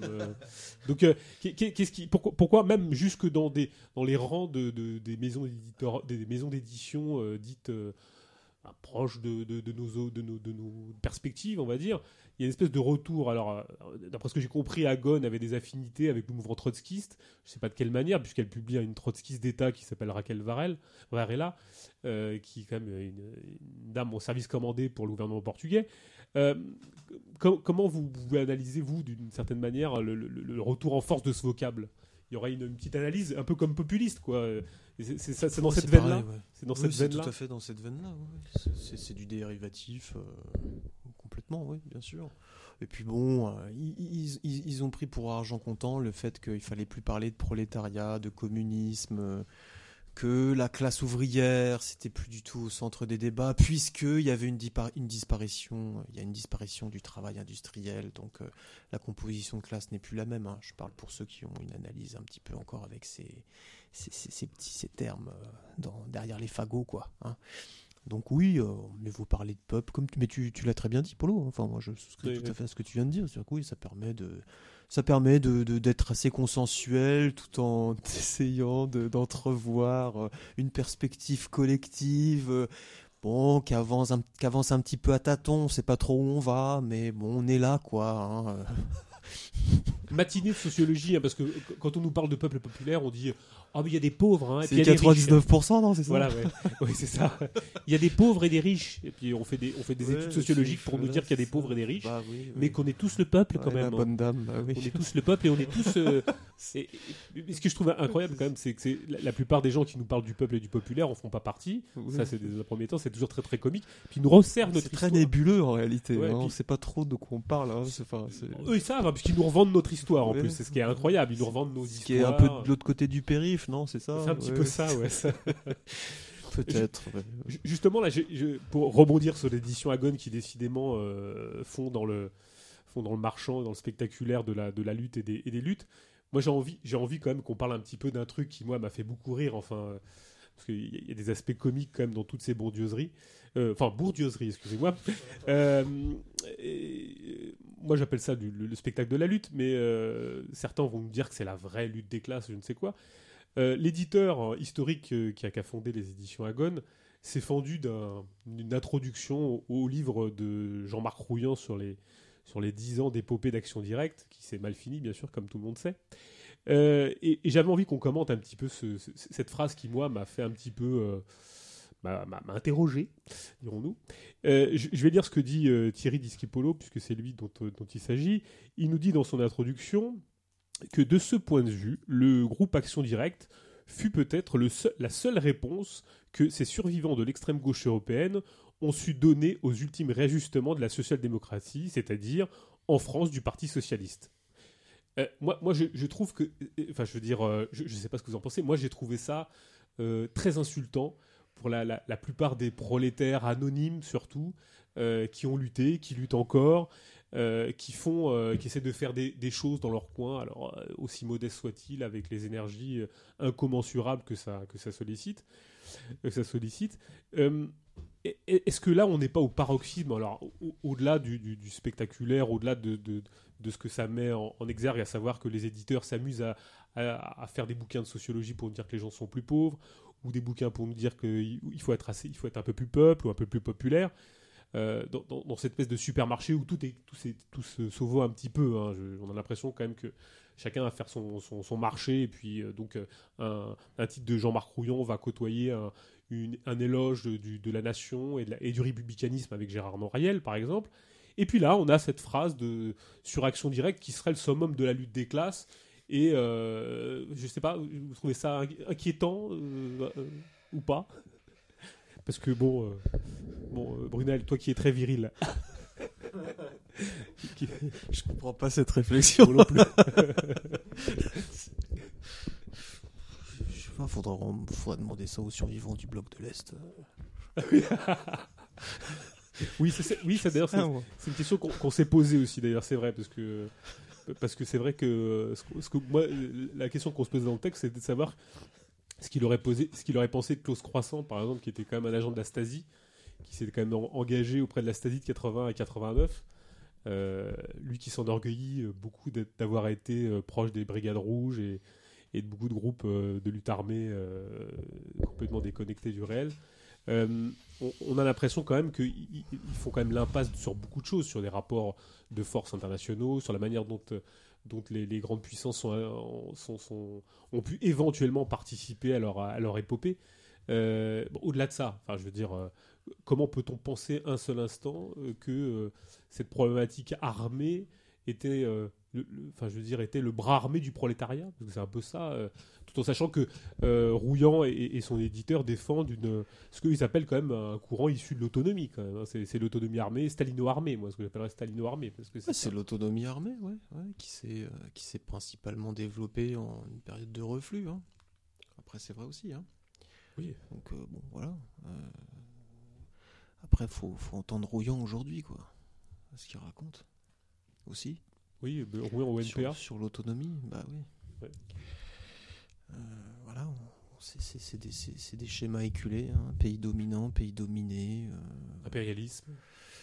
oui, impérialisme, mais dans le sens léniniste euh, du terme. Bon, pourtant, lui, il était un art, mais enfin, quand tu l'entends, c'est quand tu l'entends faire l'apologie euh, de la combativité qui n'aurait pas été entre guillemets capitalisée, il n'utilise pas ce terme-là, mais en tout cas euh, adoptée par des structures révolutionnaires et qui se seraient euh, déversées euh, dans l'islamisme, le djihadisme. C'est- vraiment de la merde, hein. franchement, c'est vraiment de la merde. Là, les, bras m'en tombent, quoi. hein, parce que si c'est ça le, les bases de la nouvelle autonomie, là, qui soi-disant pointe le bout de son nez, bah, c'est laisse tomber, quoi. Laisse tomber. Parce que là, si tu, si tu considères que, bon, finalement, c'est se tromper, euh, d'aller vers les pires formes de, de réaction, euh, si tu considères que bon, on peut cautionner au passage euh, une vie dirigée par la religion, la, pourriture religieuse, voilà, c'est que c'est bien, que ça, c'est pas, pas grave. Moi, moi, ça, pour moi, ça me pose vraiment problème, ça. Ça me pose problème parce que c'est, au passage, t'as, t'as tout un tas de, de conneries, quoi. La culpabilisation euh, d'un soi-disant prolétariat blanc qui serait là par rapport à un prolétariat plus opprimé. Donc, euh, ça nous ramène hein, à, des, à des clivages euh, dont on a déjà parlé, quoi. Et qui, Ouais. sont, et qui sont puants, et qui sont puants. Enfin, bon. euh, si l'autonomie, c'est faire une émeute, bah c'est bien. C'est bien. Mais, mais Je dis, je dis ça sans, sans évidemment euh, cautionner, bien sûr, euh, tous les appareils d'extrême gauche qu'on, de toute façon, qui sont pas là pour ça, quoi. Je veux dire, euh, les- si, si, si l'extrême gauche était révolutionnaire, ça se saurait, quoi. Ça fait des décennies qu'ils sont, qui, qui sont là pour, euh, pour faire des jeux électoraux, pour, euh, pour avoir des, des, des petites places euh, à la périphérie de la, de gouvernance. euh, bon, voilà. Enfin, ça, ça se saurait s'ils étaient là pour faire la révolution. Euh, Donc oui, bien sûr, euh, bah, le prolétariat, au sens large du terme, euh, ouais, il, a, il a très très peu de, de, de, de, de- de structures aujourd'hui. il, a, il a peu d'armes pour aller vers, vers la perspective révolutionnaire. Oui, c'est vrai. Alors la place de la lutte armée, c'est la solution des prolétaires? Bah, la lutte armée, ça veut rien dire en soi. Les- la, la- la phase armée, c'est une phase, c'est une phase qui est nécessaire dans un processus révolutionnaire, au sens large du terme. À moins qu'on considère que la bourgeoisie va s'en aller toute seule. Par contre, une, lutte armée avant-gardiste, une lutte armée complètement dégagée, détachée d'un mouvement général, là, ça pose problème, évidemment, puisque euh, ça peut au moins être en soi euh, porteur d'un, d'un- du- du- d'une dérive, quoi, d'une dérive euh, bureaucratique, sectaire. Bon, bah voilà, enfin, ce que je dis, c'est des banalités, parce qu'en réalité, ça concerne une grosse partie des, des- mouvements euh, de lutte armée euh, qui se sont développés pendant le reflux. Moi, je parle de cela. hein. pendant le reflux du dernier assaut prolétarien intervenu à, partir des années 60. Voilà. Et qui aujourd'hui voit dans, euh, je sais pas moi, des, des mecs qui font des émeutes, des trucs comme ça. le- ah oui, là c'est la nouvelle lumière vers la révolution, quoi. C'est bidon, c'est bidon. Moi je pense que moi j'ai envie surtout de préciser, enfin les gens qui ont envie de se, se, coltiner l'ouvrage de Rouillant, qu'ils n'apprendront pas grand chose sur ce qu'est l'autonomie, si ce n'est que c'est un, livre de justification, d'auto-justification euh, de pas de très bonne facture, qui n'a pas rien à envier à l'exercice journalistique, enfin, dans le sens où il, reprend ce que tout le monde sait sur l'histoire d'AD, euh, qui, qui, matine de justification. Alors, euh, on aura qui veut, qui veut le lire les mots impérialisme qui reviendra très systématiquement. Enfin voilà, avec cette gang, enfin ce, vocable, enfin assez, enfin moi qui m'est complètement étranger, enfin qui, relève d'un vocabulaire de, de ML, enfin de marxiste-léniniste c'est pas un, bon, un, bouquin très intéressant. Enfin bon, pour ceux qui, ont envie de faire œuvre d'archiviste, c'est très bien. Euh, pour les autres, bah, vous pouvez éviter de le lire. En revanche, ce que, ce que ça dit de l'autonomie, c'est que c'est surtout pas ça. Quoi. En l'occurrence, euh, bien évidemment, la, problématique avant-gardiste illuminée euh, d'une bande de personnes qui s'amuseraient pour déclencher la conscience révolutionnaire d'abattre quelqu'un est bien évidemment pas la solution à prôner ou que je prônerais bien par exemple personnellement. Alors, euh, tout cela n'a rien à voir avec la prison que s'est pris euh, euh, Rouillant, qui a encore un autre problème, et bien évidemment, comme quelqu'un étant foncièrement contre la prison, c'est absolument pas ce que je lui aurais souhaité, ou quoi que ce soit dans sa liberté d'expression. En revanche, prôner ou faire prôner par des, agents comme Disque Polo, nous disant que le summum de la lutte aurait été porté par ces individus, j'avoue que ça me reste, enfin les bras m'en tombent. Enfin, en l'occurrence, c'est méconnaître l'histoire du mouvement ouvrier, euh, des luttes qui sont passées des années 70 à, maintenant, et de toutes les tentatives de gens qui sont anonymes, qui n'ont pas la parole, qui n'ont pas la chance d'écrire, qui n'ont pas la possibilité de s'exprimer, euh, d'interagir et pour proposer, enfin en tout cas de, de dire ce qui s'est passé véritablement. Enfin bon, peu importe. Euh, moi, ça me paraissait intéressant de le dire, comme de, préciser que je, dirais que euh, cette problématique qui veut que en ce moment, on propose euh, de plus en plus les, visions liées au peuple et au, peuple français ou au, populaire, c'est encore une fois, comme le précise quelqu'un qui nous envoie un petit truc sur Twitter, une manière supplémentaire d'enterrer le prolétariat, bien évidemment. Euh, j'ai envie de passer un petit jingle, si ça vous dit un petit jingle euh, pour, euh, pour parler d'un petit sujet. Si ça, voilà, petit jingle, ça dure 20 secondes. Propre sac, les sacs propres. C'est dur à craquer, c'est dur à lâcher, c'est dur à percer. Ça veut pas laisser passer la saleté, et ça ne peut pas tâcher. Propre sac, les sacs propres. Propre sac, les sacs propres. Alors voilà, c'est notre nouvelle rubrique qui s'appelle euh, Prop Sac, les sacs propres. Hein. Euh, comme on a oublié de le dire dans, la, dans, la, dans cette espèce de pub euh, des années 80, quand c'est dedans, c'est pas dehors, et je pense que c'est important. Ça sera la rubrique quand c'est dehors, dedans, c'est pas dehors. Alors pourquoi cette, cette nouvelle rubrique? C'est une rubrique qui est consacrée. Alors on va, je pense que ça va être très rapide parce que ça mérite pas beaucoup d'instants, mais c'est quand même, on va le prendre sous l'angle un peu plus sympathique, enfin rigolard plus que sérieux. Pour ceux qui veulent le côté sérieux, vous allez sur le site Vostani, vous allez, euh, vous allez taper ce que je vais vous dire et puis vous aurez un peu plus d'analyse, un peu de profondeur. Euh, c'est à propos de notre, notre, notre ami, je ne dirais pas jusque-là, mais enfin, euh, cet individu qui s'appelle Francis Cousin. Qui n'est pas ma famille, bien évidemment. c'est pas ton cousin? Non, c'est pas mon cousin. Qui apparemment a fait énormément de vues, énormément de clics. Alors je sais pas, il doit certainement vendre quelque chose derrière. Donc on, va, on va voir directement sur, sur son site pour voir ce qu'il nous vend, parce que autant de clics sans aucun retour, euh, c'est assez, ça, devient assez suspect. Donc on apprend que ce monsieur Francis Cousin est docteur, euh, enfin docteur en tout cas, certainement une forme de rebouteux, puisque comme rebouteux, il nous propose dans son site, dont je ne vais pas euh, donner l'adresse électronique, puisqu'elle peut facilement se retrouver, ce docteur rebouteux nous propose, en radicalité bien sûr, se propose de gérer souffrance, angoisse, dépression, phobie, troubles obsessionnels, dysfonctionnement communicationnel, euh, difficultés sexuelles, règlements psychopathiques, déséquilibre alimentaire, déconvenues amoureuses, perte de confiance en soi. Donc euh, effectivement une, sorte de, vrai euh, comment dirais-je marabout, rebouteux, je ne sais. Enfin bref, en, l'occurrence voilà comment se présente Francis Cousin. Et puis bien sûr il s'amuse aussi à être une sorte de flic d'entreprise puisque il, intervient pour analyser de manière approfondie la logique des dissymétries. Alors, je, je cite la langue euh, de Francis Cousin qui est assez incompréhensible. Enfin, ceux qui arrivent à tenir quelques minutes euh, dans son jeu de d'appel constant au terme de radicalité, euh, je ne sais quoi, et d'héraclite, euh, bon, bah, euh, nous souhaite bien du courage.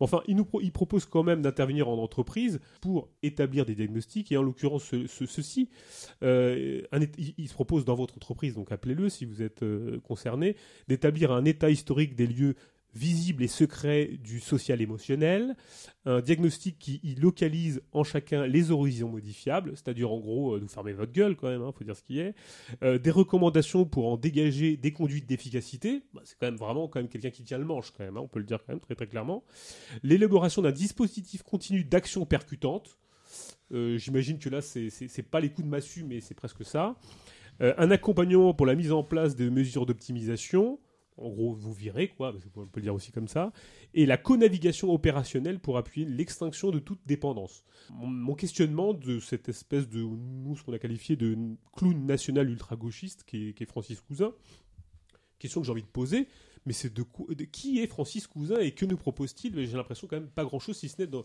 de, on va dire, de fliquer euh, nos, vies et de nous proposer des solutions dignes d'un rebouteux euh, de marraine, puisqu'en ce moment, euh, ce monsieur habite Marraine d'Oléron, donc euh, à côté de la plage. Euh, bon, on lui propose de rentrer de plein pied dans les vagues et de se laisser porter par le flot jusqu'aux États-Unis ou enfin je ne sais où, Euh, de manière radicale bien sûr, hein, parce que ça c'est de, préférence. Donc je sais pas, je sais pas si vous avez eu écho de ce Francis Cousin qui apparemment fait énormément de vues, doit certainement vendre beaucoup de livres. Euh, euh, non, vous n'avez pas de, de- de retour sur le, le sieur Francis Cousin. Moi, j'ai regardé quelques vidéos. Si, Ils si, ont c'est un récupérateur, bon, Voilà, droite oui. ligne de la nouvelle droite. hein, bon, c'est, ils sont, ils sont plusieurs à s'amuser à ça. C'est un récupérateur de, de Marx, euh, du matérialisme historique, de la dialectique matérialiste, euh, de tout ce qui, de tout ce qui peut sentir euh, le socialisme entre guillemets, socialisme scientifique. euh, bon, voilà.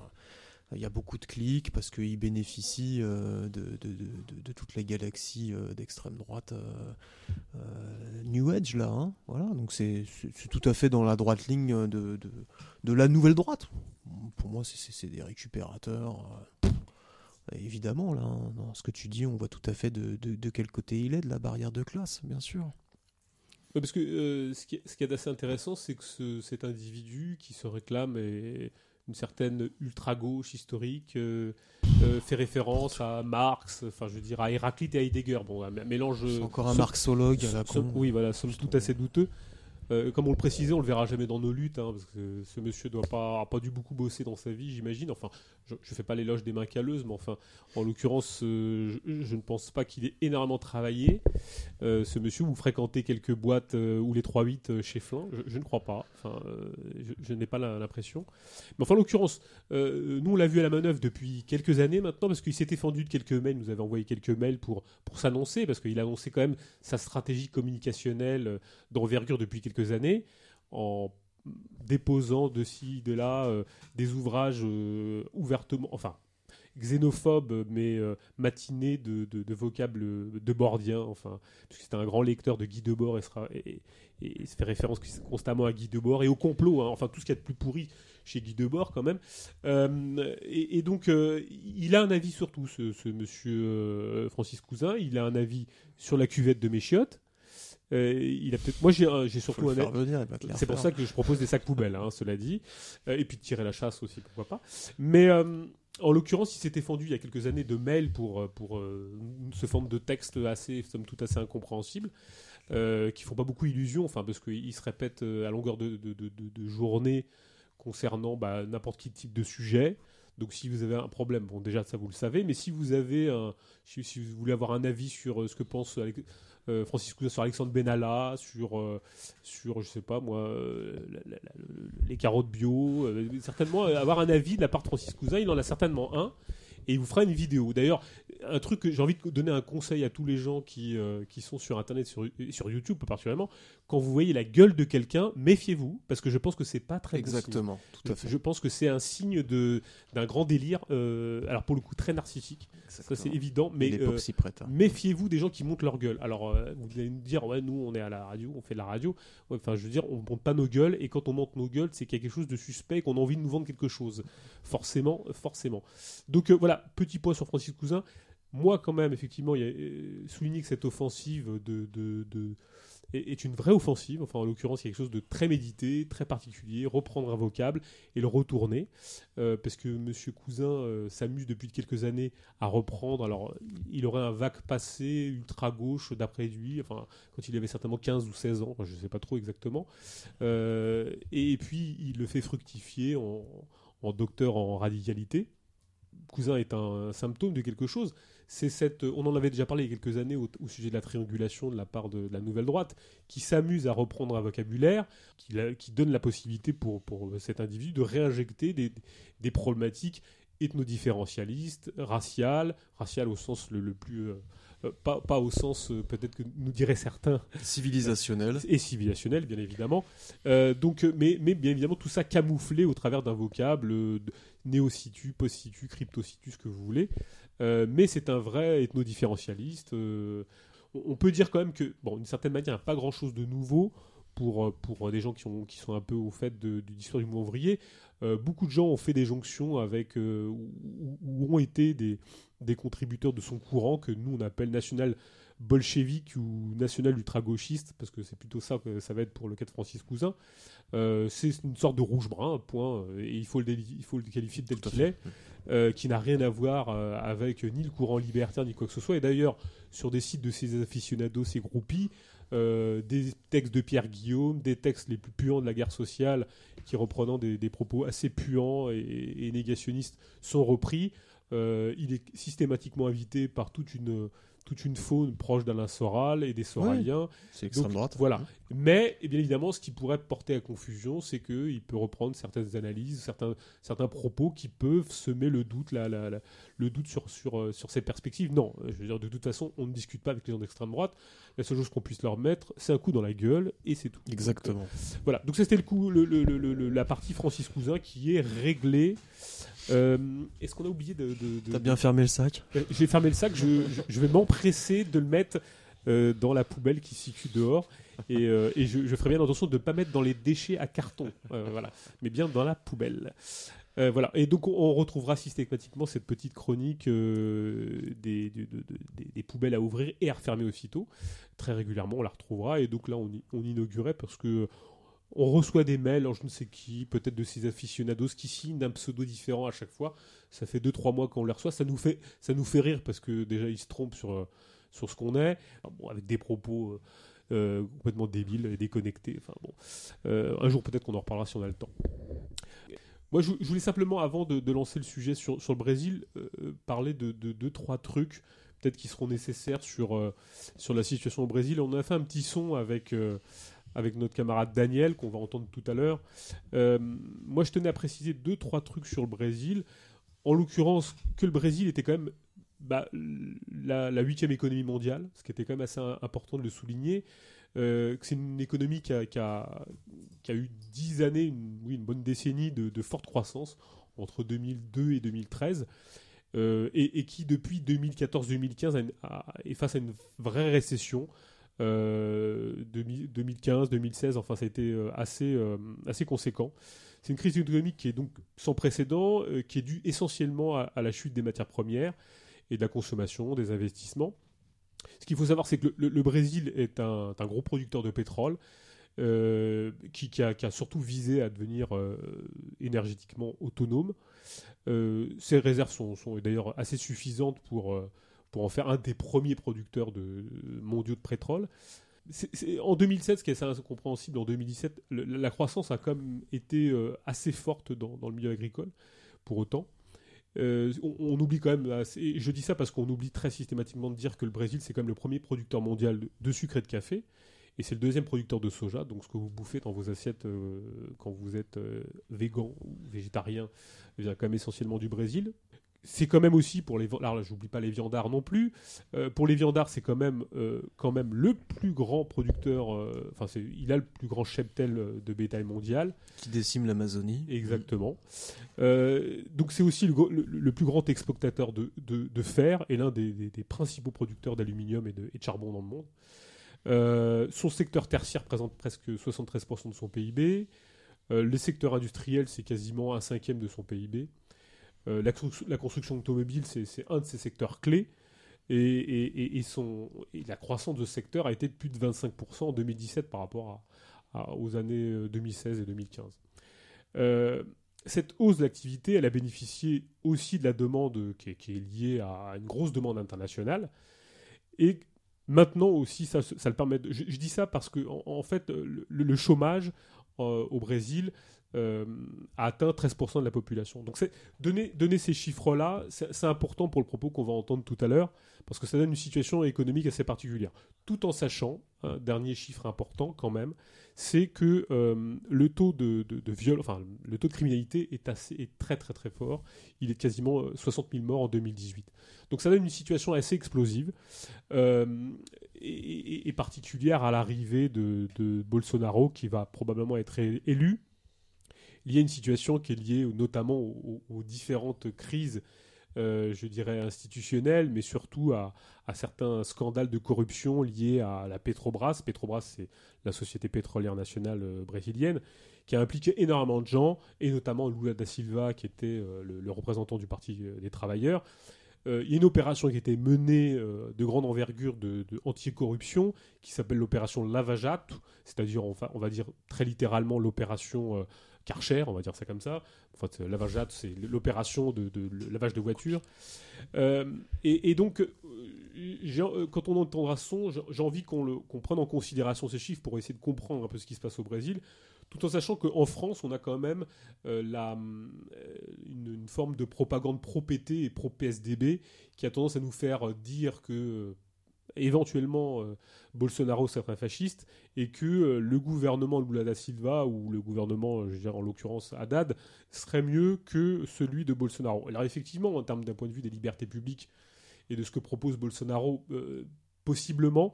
Et d'un autre côté, ce que nous dira Daniel, c'est que c'est moins évident que ça et que ça procède d'une critique qui veut que la, la- fin de la République inaugurée dans 85 euh, soit, euh, soit d'une forme d'ascendance euh, dans une forme d'ascendance et que euh, on sera au paroxysme et que cette période allait se fermer. Non, euh, on aura une petite analyse de la part de Daniel et c'est moins évident que ça.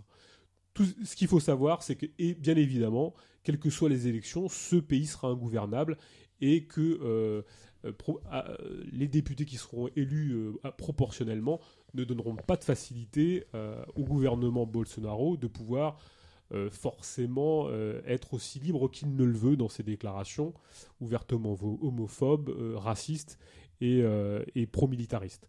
Voilà, ça c'était un petit, un petit préalable à, à- à ce qu'on va écouter tout à l'heure. Euh, vous avez une petite, une petite chose à dire sur ce qui se passe peut-être au, au Brésil ou en tout cas sur, euh, sur la situation du, brésilienne? On va laisser intervenir le, le camarade. là, Le je pense camarade. que ça sera bien plus intéressant. pour- enfin, me concernant en tout cas. Je sais pas pour toi, mais.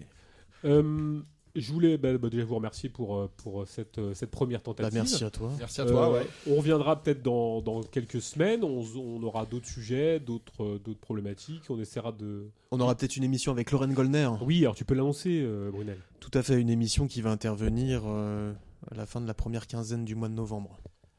Première du- J'ai pas encore la, j'ai pas encore la date. Euh, moi, j'avais une petite question. J'ai- reçu une, question. Je voulais peut-être qu'on en parle très rapidement. Euh, une question avant de, balancer le son. Euh, un copain qui nous envoie un, petit, un petit truc qui nous, qui nous dit voilà, salut, petite question pour l'émission. Moi, je suis à l'université de Caen et l'année dernière, on a eu très peu de mobilisation et je me suis demandé pourquoi il y avait si peu de mobilisation face à l'ampleur des réformes. Et je trouve que les mobilisations en milieu universitaire se font beaucoup trop sur une base de défense de l'université, de l'accès à la culture, au savoir, au diplôme, et non sur une base de, classe, machine à fabriquer des futurs travailleurs, même chez, les révolutionnaires. Du coup, les mobilisations sont condamnées à être à court terme, et il n'y a que des formations, il n'y a pas de formation d'une conscience de classe qui pourrait faire la jonction avec le milieu ouvrier, mais une conscience étudiante. Voilà. Euh, Est-ce qu'on pourrait y répondre? Rapidement Ah, tout à fait d'accord.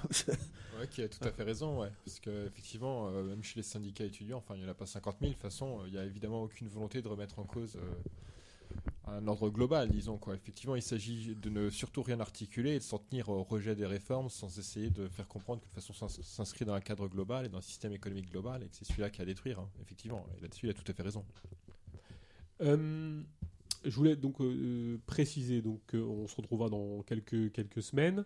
Euh, vous pouvez toujours bah, aller sur le site du Garap, Vostani, envoyer des messages si vous voulez qu'on se rencontre, si vous voulez que tout le monde se rencontre, si vous avez des, des- choses à proposer, éventuellement si vous voulez intervenir ponctuellement sur un point dans l'émission en direct, eh ben, vous nous le dites, on essaiera d'organiser un truc. Il y a plein, plein de choses qui nous permettent de, nous, de, de le faire.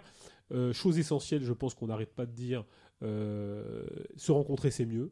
Si euh, y a des actions communes, des, des expériences à partager, je pense que c'est peut-être la, meilleure des choses à faire. Je vous avouerai, enfin, je, l'ai dit tout à l'heure en se disant off, je vous avouerai que moi j'étais un peu fatigué. Et d'un autre côté, je me dis que la période n'est pas, euh, c'est peut-être la plus propice à finalement à tout, encore plus se rencontrer parce que je pense que c'est maintenant qu'il faut le faire et que c'est maintenant qu'il faut pas baisser les bras, c'est maintenant qu'il faut euh, essayer de s'organiser encore, encore mieux, encore Comme tu as raison. euh, je, je pense que voilà. Et pourtant, euh, il y a, par moment, j'avoue que je suis un peu euh, fatigué, mais j'avoue que ça me rebooste un petit peu à chaque fois de, de voir des camarades qui luttent, de, de, de, pouvoir se projeter un peu plus. Ça, ça permet de- d'entrevoir des perspectives. Donc euh, euh, voilà, on, on- on tient bon bout et on se donne rendez-vous dans quelques, quelques semaines pour un, un deuxième numéro. EC égale 2. Voilà. À très bientôt. On vous laisse avec le son de À bientôt. avec Daniel. Merci aux gens du Garab d'être toujours présents. Bonjour Daniel. Bonjour, Paul. Bonjour. Alors, euh, tu es en ce moment, toi, tu vis, tu vis au Brésil. Et euh, Mhm. ce qui, m- si euh, je me permets de te, de, te- de t'appeler, c'est pour euh, que tu nous dises mm, très, très simplement ce qui se passe au Brésil avec, avec un point de vue qui est quand même celui de quelqu'un qui peut intervenir, par exemple, comme, des, comme sur un site euh, que tout le monde, enfin, que les gens connaissent assez bien euh, dans le monde lusophone, qui s'appelle Passapalavra. Est-ce que tu peux nous dire Oui. quelle est la situation en ce moment au Brésil entre les deux tours, entre les deux tours de l'élection? Euh, ce n'est pas, ce n'est pas facile de, de vous expliquer qu'est-ce qui se passe au Brésil à ce moment-là, parce que beaucoup de choses, beaucoup de choses euh, se passent à ce moment. Euh, Aujourd'hui, par exemple, euh, il y a un, comme se dit, il y a une dénonce, comme se dit en français, dénonce, je ne sais pas, mais é, é sorti, il est sorti ao jornal, le, le principal jornal brésilien, Folha de São Paulo, euh, um, a, a reportagem euh, dit que le, le candidat Bolsonaro, qui est le, le premier, euh, c'est le favori pour, pour gagner les élections, euh, euh, il est sorti um, um, euh, un texte qui dit que les candidats utilisent les WhatsApp et les réseaux sociaux Mhm. Euh, pour disséminer, pour diffuser, pour, euh, pour donner à- à- aux électeurs les, les fake news. Et cette situation qui a fait euh, que les candidats a gagné les premiers tours des, des élections. Mhm. Mais cette situation, ce n'est pas légal, c'est un crime électoral. Donc, euh, probablement 12 mi- millions de reais ou plus, euh, probablement. Et les, les oppositeurs euh, du PT et de- les, autres, les autres partis euh, vont, vont entrer avec, vont, vont faire un- une dénonce, je ne sais pas comment se dit. Une plainte, mais- une plainte, une plainte. Euh, oui. Oui. Euh, pour annuler les, les, les candidatures de Bolsonaro. Donc, c'est une élection très différente des, des autres élections brésiliennes. Mhm. La première chose, c'est pour, pour Euh, les favoris, c'est un, un candidat complètement outsider, un, un candidat contre le système. Mhm. Euh, le Brésil, il y a, les, il y a, il y avait, hein, il y a eux, les, les partis très forts, comme PT et PSDB, Mhm. né, les partis des de travailleurs et, et les partis da, da social-démocratie brésilienne, mais c'est le parti à droite aussi. Euh, Les, les PT, c'est centre-gauche et les PSDB, c'est centre-droite. Né. Ce sont, ils sont les, les deux grands partis brésiliens. Mais maintenant, euh, c'est les, les PT contre un parti qui, avant, euh, c'était un parti très petit, hein, et c'est un parti corrupte euh, comme les autres, mais, mais c'est un parti de- d'extrême droite. Ce n'est pas un parti de, de- de droite comme les PAN, ou les droites, les, les, les droites euh, européennes. C'est c'est euh, un pou- pouvoir idéologique Mhm. Hein? Et par exemple, euh, les, les candidats Bolsonaro et Bolsonaro, il euh, a été, il a été très fier à, à- à l'État. Hein? Ce n'est pas, il, il n'est- il n'était un, un, un, poli- un policier, un, poli- un policier libéral, euh, néolibéral, mais maintenant il, il a fait les changements euh, il, il est euh, un militant du libéralisme. Donc, il a fait euh, changement pour gagner les secteurs empresarial euh, entrepreneurs du Brésil. Donc, euh, euh, il y a aussi les, les les, les, les secteurs brésiliens euh, liés à, euh, avec l'église, mais l'église ca- catholique, l'église euh, pentecostale, je ne sais pas comment se dit en français aussi. C'est les, les évangélistes. Euh, évangélique, oui, Ouais. l'église évangélique. Euh, ils sont au Brésil maintenant presque euh, 25% de la population brésilienne. Ouais. Donc, euh, euh, c'est c'est un secteur très grand et, et très, et très fort aussi. Il y a beaucoup de parlementaires qui sont liés à, cette, euh, à cette, à cette église. hein. Euh, Il y a beaucoup d'églises évangéliques, hein, mais ils sont presque tous euh, conservateurs. hein. Et, et ils ont, Euh, ils, ont comment un, ils, ont, ils ont un grand rôle, les évangéliques, enfin, les religions ont un grand rôle euh, dans, dans, dans cet euh, appui à Bolsonaro. Oui, oui, oui, oui. Euh, euh, les, euh, en fond de, de la première tour, euh, les, les dernières semaines, euh, comme tu dis, les grandes personnes de, de cette église, Mhm. euh, ils ont donné les, les supports à, à Bolsonaro. Mhm. Donc, les électeurs qui sont évangéliques, tout a, voté, tout ont voté, a voté à Bolsonaro. Mhm. Donc, ils sont, ils sont euh, 25% de la population brésilienne, mais on, probablement, il y a euh, plus de gens qui sont liés à cette église. Mhm. Donc, c'est un rôle très, très important à ce moment au Brésil. Euh, et à chaque an, chaque an qui se passe, les rôles des des églises de la politique brésilienne euh, grand- grandissent. hein. Mhm. Donc, euh, c'est très important aussi, aussi, mais probablement les, les institutions, euh, on, on peut pas comme ça, l'institution plus importante à ce moment, euh, c'est la transformation que les communications ont, ont passé. Euh, les grandes télévisions brésiliennes comme Rede Globo, les, les plus grands, qui est les Rede Globo, euh, n'ont pas les rôles euh, très grands, euh, très importants, comme ils, euh, comme ils euh, avaient 4, 5 euh, ans euh, avant. Donc, les, les, les plus importants maintenant, je pense, sont les réseaux sociaux et les WhatsApp. Mhm. Parce que euh, dans les WhatsApp, euh, en utilisant les WhatsApp, le candidat Bolsonaro euh, a disséminé, hein, je peux dire comme ça, a Oui, oui, oui, disséminé- oui, hein, a beaucoup de, de fake news. Hein. Non, je peux dire que l'é- l'Église, c'est très important, mais les, les réseaux sociaux et les WhatsApp sont, euh, sont plus importants. Que, que, les té- que la télé comme euh, TV Globo, par exemple. Oui.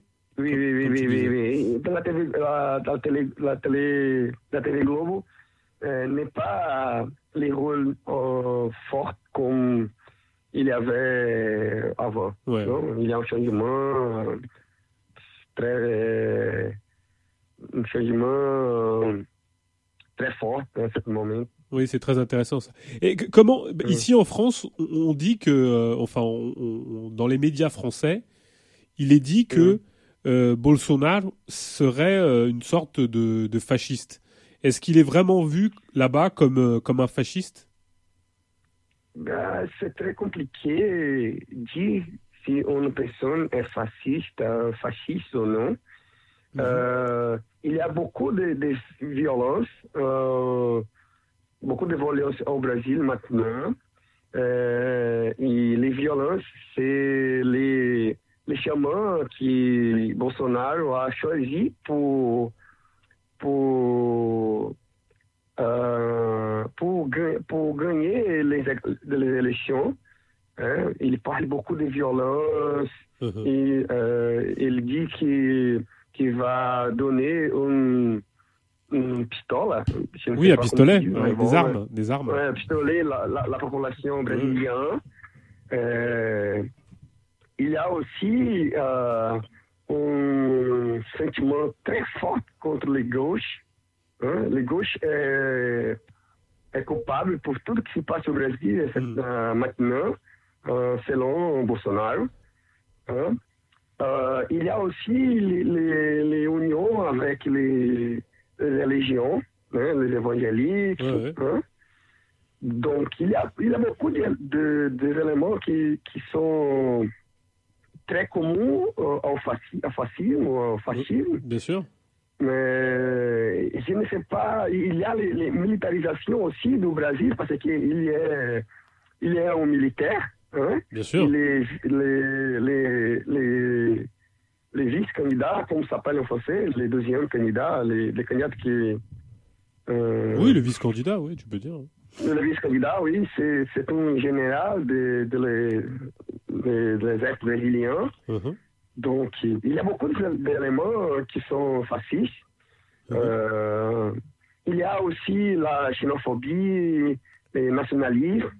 Donc, euh, je vous dis que Bolsonaro est un fasciste, mais dire que quelqu'un, euh, qu'une personne est fasciste, euh, Oui, c'est ce n'est pas euh, un, un bon, un bon, un bon chemin pour faire les, les, les meilleures définitions. Non?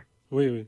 Non, parce que en, en- en- en France, euh, alors les, les, les, les nouvelles sont, sont, enfin, je veux dire, le- le- la vision qu'on en a euh, est Mhm. très très pessimiste. Certains disent que, par exemple, la, la nouvelle République euh, qui a duré Mhm. euh, euh, est morte. Enfin, celle qui a duré de 1985 à maintenant serait morte. Est-ce que tu Mhm. penses vraiment que ce qui est ce qui s'est passé depuis 1985 est terminé maintenant? Ah, je ne sais pas. Je ne sais pas. Non. Parce que la transition entre la, la dernière dictature et la démocratie, démocratie brésilienne, Oui. ce n'est pas un, un processus euh, conclu. Euh, les, les militaires, les militaires qui ont fait euh, les, la, la violence de, de la dictature, Mhm. qui ont fait les crimes de la, de la dictature, ils euh, n'ont ils n'ont euh, jamais ils disparu n'ont pas euh, comme, comme se dit, euh, condamnés.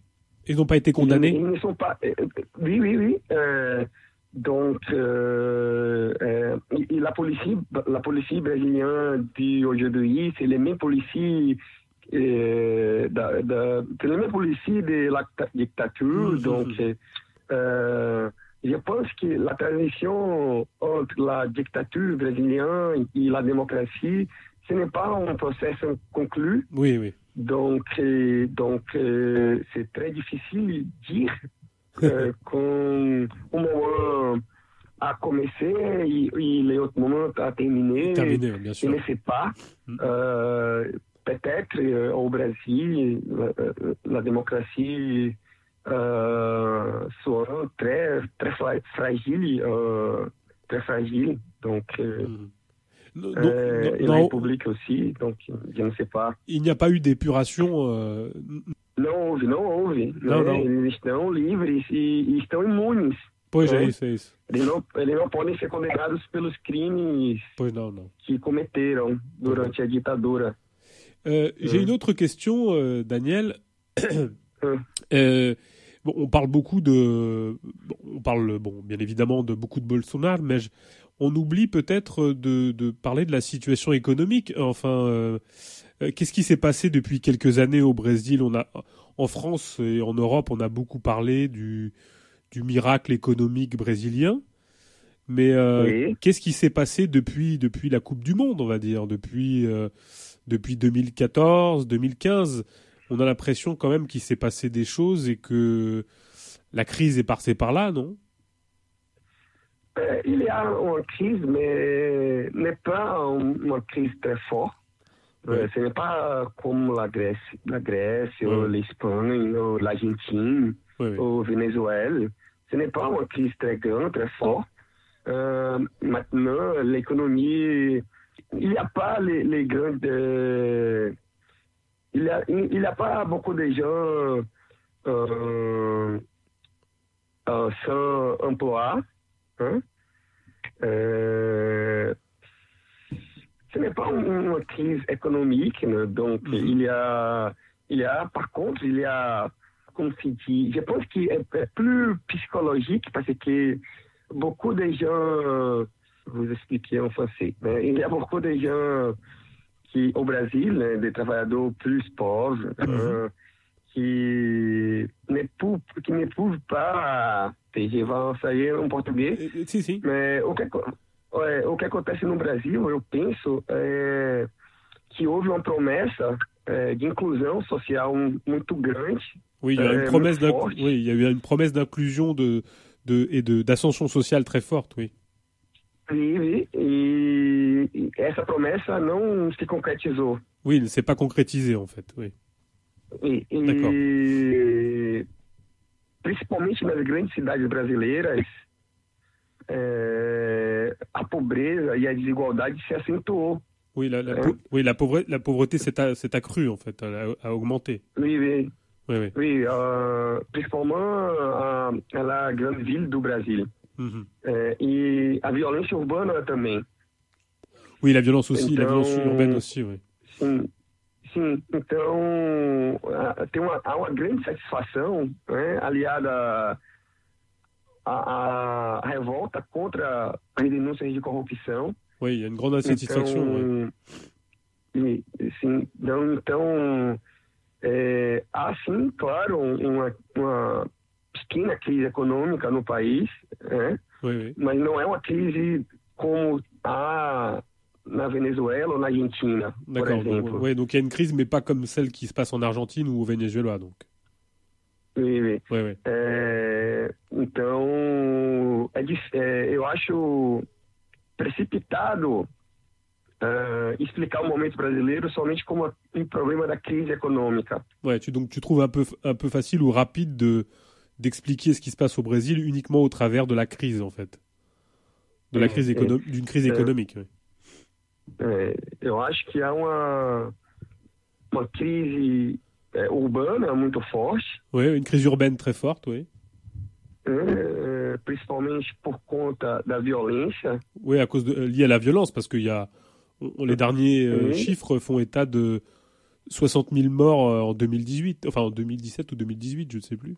C'est ça Sim, e- 60 000 e há uma, uma crise uma crise institucional, uma, Oui. uma, Hum. uma falta de crença nas instituições. Oui, une crise institutionnelle et, et, et des institutions. Mais est-ce qu'elles sont, euh, est-ce qu'elles ont leur origine dans dans ce qu'on a appelé euh, au, au- au Brésil le, le ou Lava Jato, c'est-à-dire euh, l'opération Hum, euh, ah, Karcher. A, a Lava Jato é muito comparada à, à operação que, que se passou uma década atrás, duas décadas atrás, na Itália, Ah oui, donc, e levou Berlusconi ao, ao, à presidência do país. oui, on, on, on la compare à ce qui s'est passé en Italie, c'est ça en gros? Sim. Oui. É, mas eu acho também que há, um, que há, que há no Brasil é, uma frustração, né? Y a une É, ouais. um ressentimento muito grande da população mais pobre por não ter sido incluída no no- não ter sido incluída de forma mais significativa é, na divisão desse desse, desse crescimento econômico das, das décadas anteriores. Oui, donc tu penses que Então, oui. tu, tu euh, penses qu'on n'a pas inclus suffisamment. Enfin, il y a une frustration de la part de la population la plus pauvre qui n'a pas été incluse dans, dans tout ce qui se passe en gros. Sim, e, por exemplo, é, para os mais pobres no Brasil, é, o, o que existe de mais pró- próximo de um estado de bem-estar social é fornecido pelas igrejas. Ah Oui, d'accord. Donc tout ce qui est fourni est- en, en termes de redistribution est fourni par l'Église en gros. Plus les institutions sont, sont très conservatrices. Hum, Euh, hum. mais ça veut dire que, que quoi en fait euh, Est- Est-ce que parce que euh, on a l'impression quand même, parce que c'était le, le souhait euh, du Parti des travailleurs à une époque, qui, qui vient du trotskisme hein, comme, comme parti d'ailleurs. Euh, on a l'impression quand même qu'il y a quelque chose qui se joue contre le, Parti des travailleurs. Euh, pourquoi est-ce qu'il y a ce, rejet euh, du Parti des travailleurs? Alors, bien sûr, il y a la corruption, il y a tout ça, mais qu'est-ce qui s'est passé pour qu'il y ait un tel rejet alors que tous sont, euh, on va dire, pourris? Pourquoi est-ce qu'il y a eu un rejet plus particulier des, partis des travailleurs? É, há um processo no Brasil de crítica ao PT ah, que dura mais de 30 anos. Oui, il y a un processus qui, de, de critique du PT qui a, de- qui, a, qui a bien 30 ans, oui. Sim, e ah, a- os canais de televisão e o setor empresarial eh, nunca, nunca deixaram de criticar o PT fortemente. Então, Ouais, ils n'ont jamais, ils ont jamais arrêté de critiquer le PT très fortement, quoi. Então, isso abriu espaço, isso permitiu que eh, a esperança desses setores conservadores, empresariais, né, era que o partido deles, o PSDB, pudesse derrotar o PT. Oui, donc le, le, le PSDB pouvait, euh, pouvait battre, le, battre le PT, quoi. Mas nessa última eleição, na eleição de agora, eh, a população rejeitou o PSDB também. Ah, et donc le, ils ont quand même rejeté le, le PSDB Sim, e, e- e escolheram Bolsonaro né, por ele representar o antissistema Ouais, parce Ouais. qu'il- oui, tu, contra tudo, todos os outros partidos. oui, tu, tu veux dire qu'il est vraiment le, le- donc il est, euh, tu dis qu'il est vraiment le parti anti-système, quoi, en gros.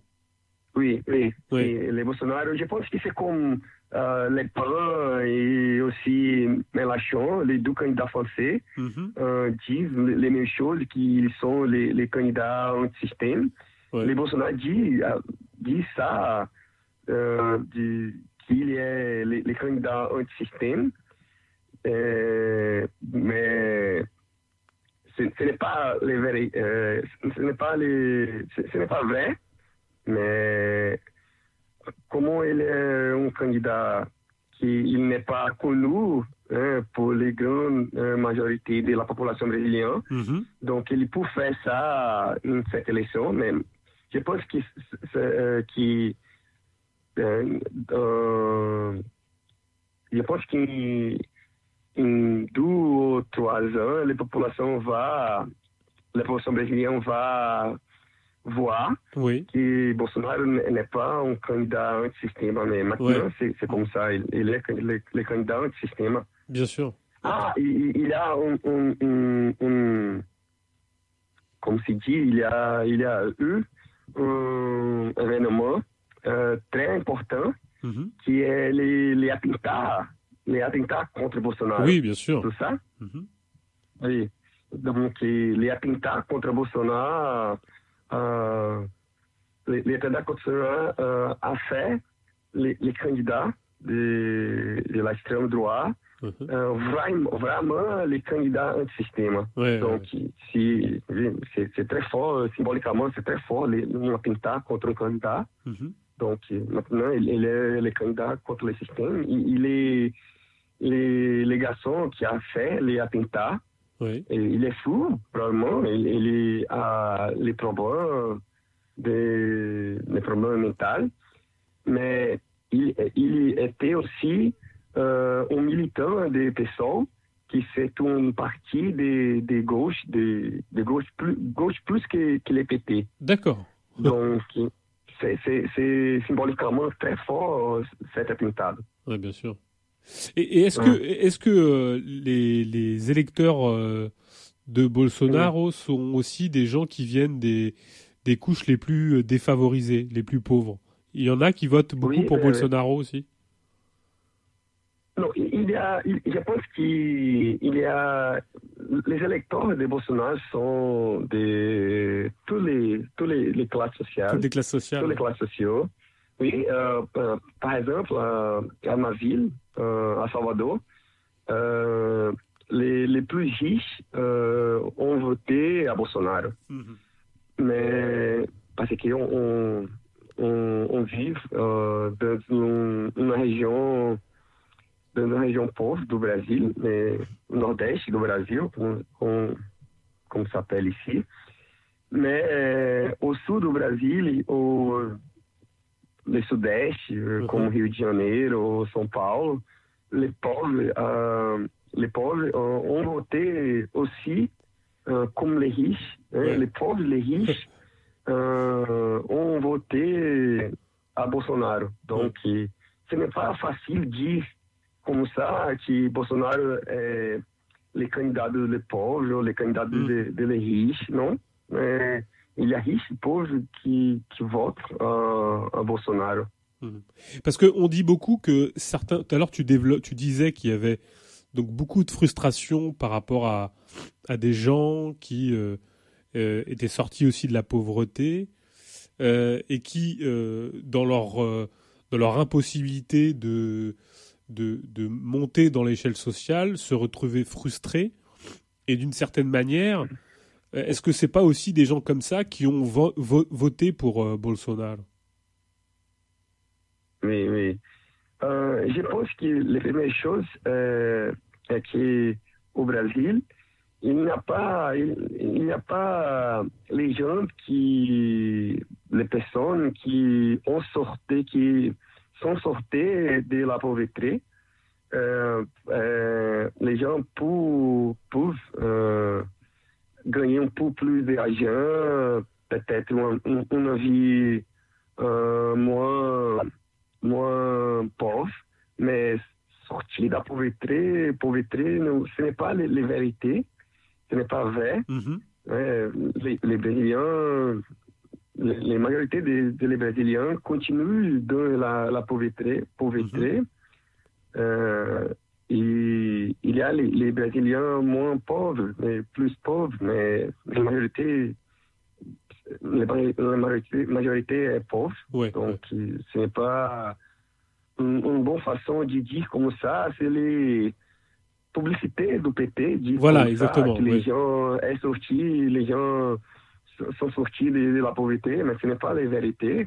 Donc, euh, euh, mais je pense que c'est pour ça qu'il y a un, un sentiment de déception très fort, très fort, parce Mhm. que il y a la, il y a eu le PT a, a promis hein, que les gens iraient sortir euh, de, de la pauvreté, mais cette chose n'est pas n'est pas ce N'est pas- pas ce n'est pas vrai. C'est pas vrai. Donc, Ça, c'est de la propa- perception, c'est très fort. Oui, ça c'est la propagande du Parti des travailleurs alors?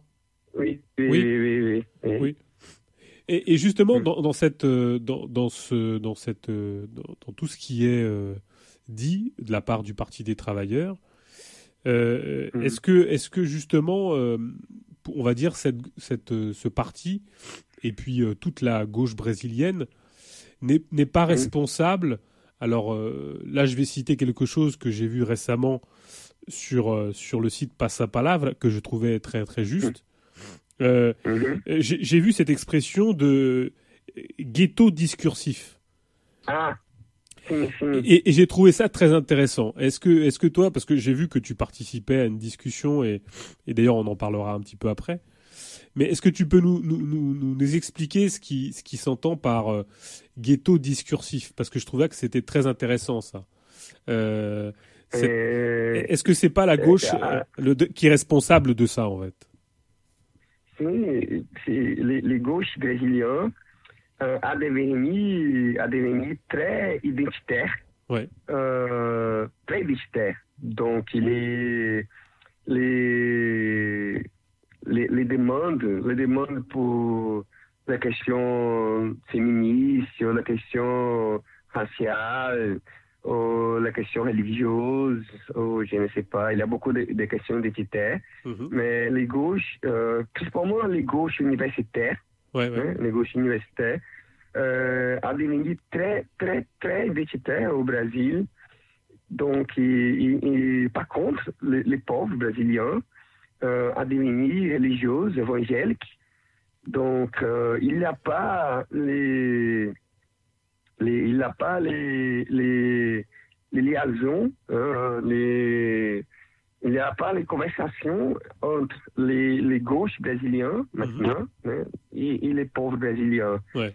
Donc, les gens de la gauche parlent entre si, entre eux, Oui, entre eux. ouais. euh, eux, et, et il y a, il- la gauche est, est maintenant est très, euh, est très loin de, de les la majorité des, des travailleurs brésiliens. Mhm, mhm. Très loin, très loin. Donc, et les gauches parlent euh, des, des choses qui, euh, malheureusement, enfin, ne- n'intéressent pas à, à la majorité des travailleurs brésiliens.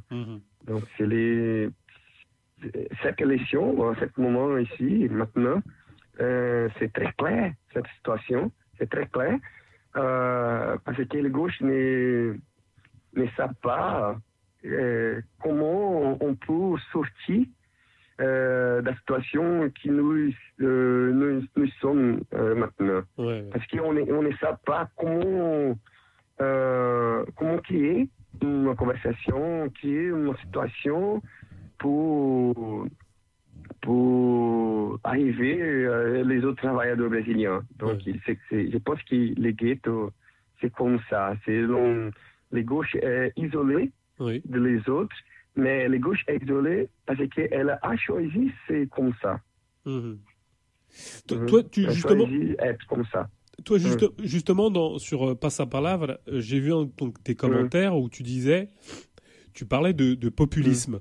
Tu penses que euh, ce qui se passe euh, au Brésil, c'est euh, vraiment euh, la, la définition dont, de- dont, dont- dont on pourrait, euh, de, de ce qui se passe là-bas C'est vraiment l'émergence de, de, de- de- du- d'un courant, euh, ce- celui de Bolsonaro, ou peut-être celui du PT, je ne sais pas, mais est-ce que c'est vraiment typique de ce que tu, toi, tu peux appeler populisme?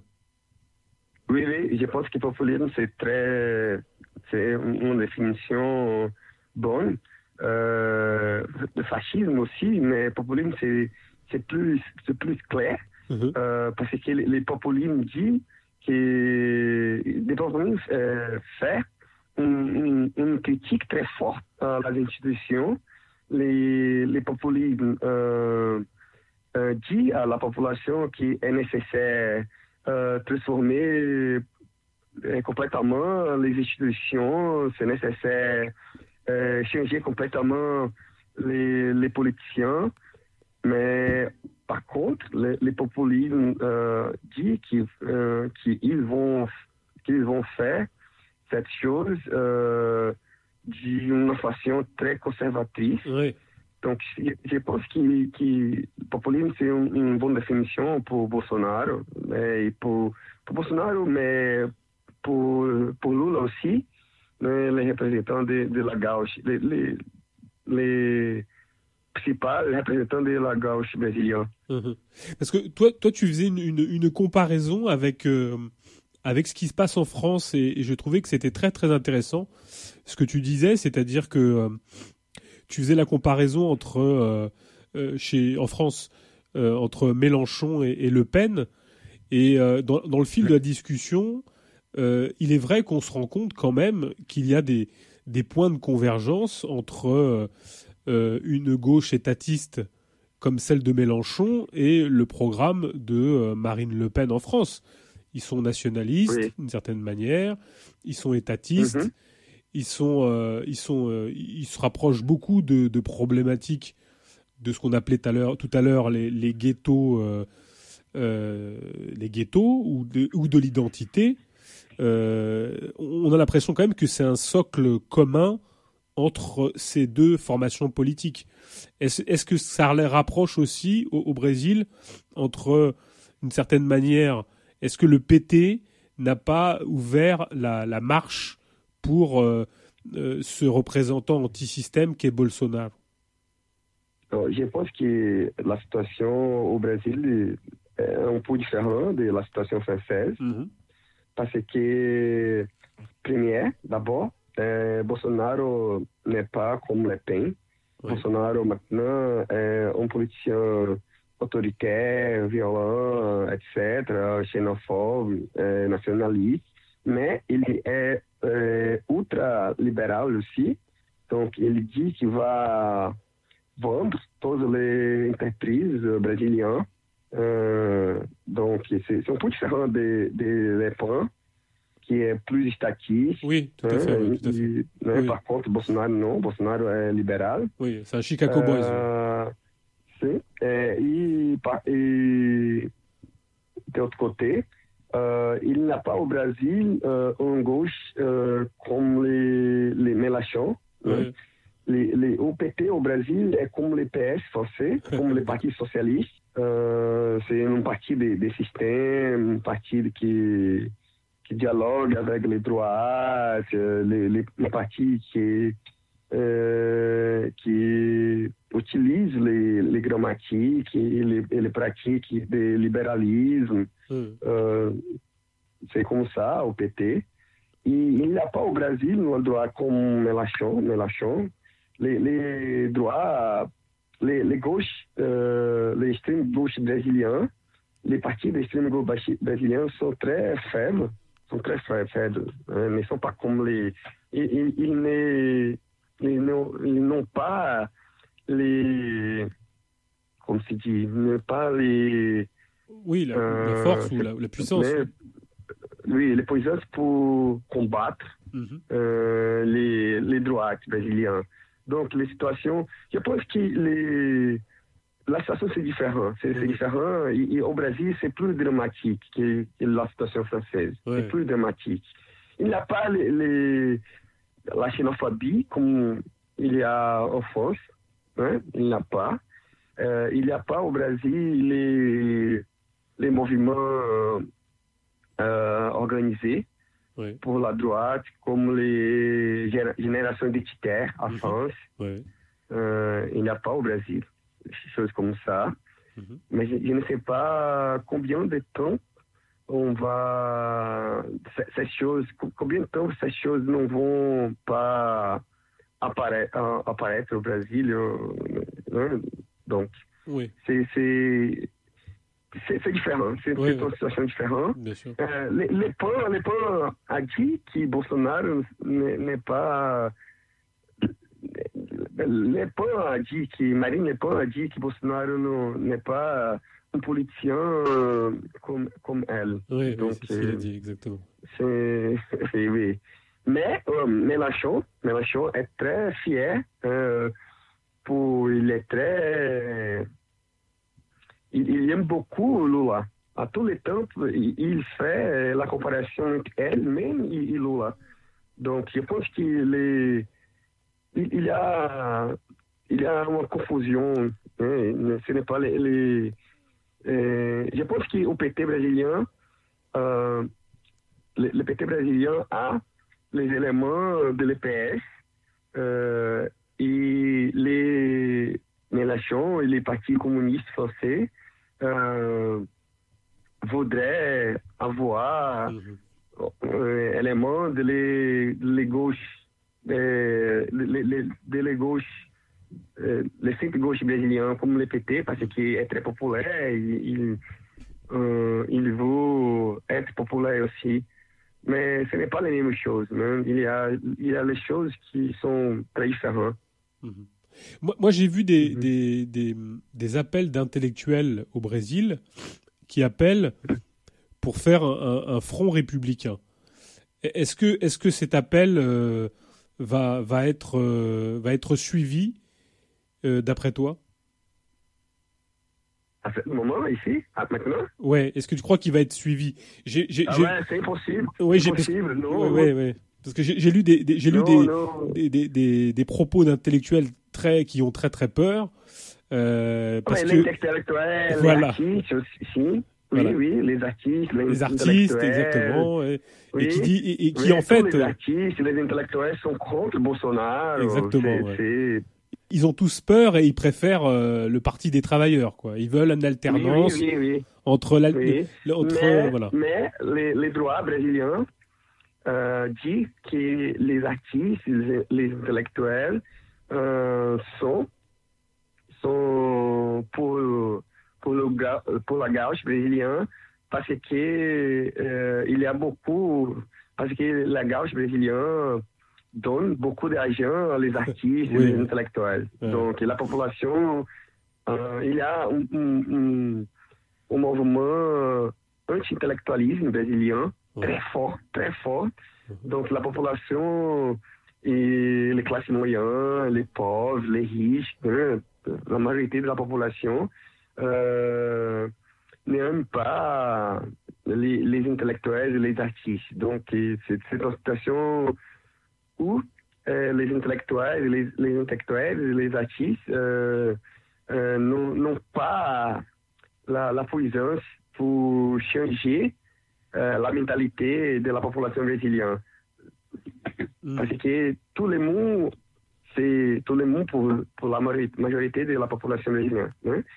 Euh, tout, le, tout le monde est corrupte euh, ou gagne l'argent de la- de, de l'État. Donc Mhm. c'est très difficile euh, cette support euh, à changer, changer quelque chose ici.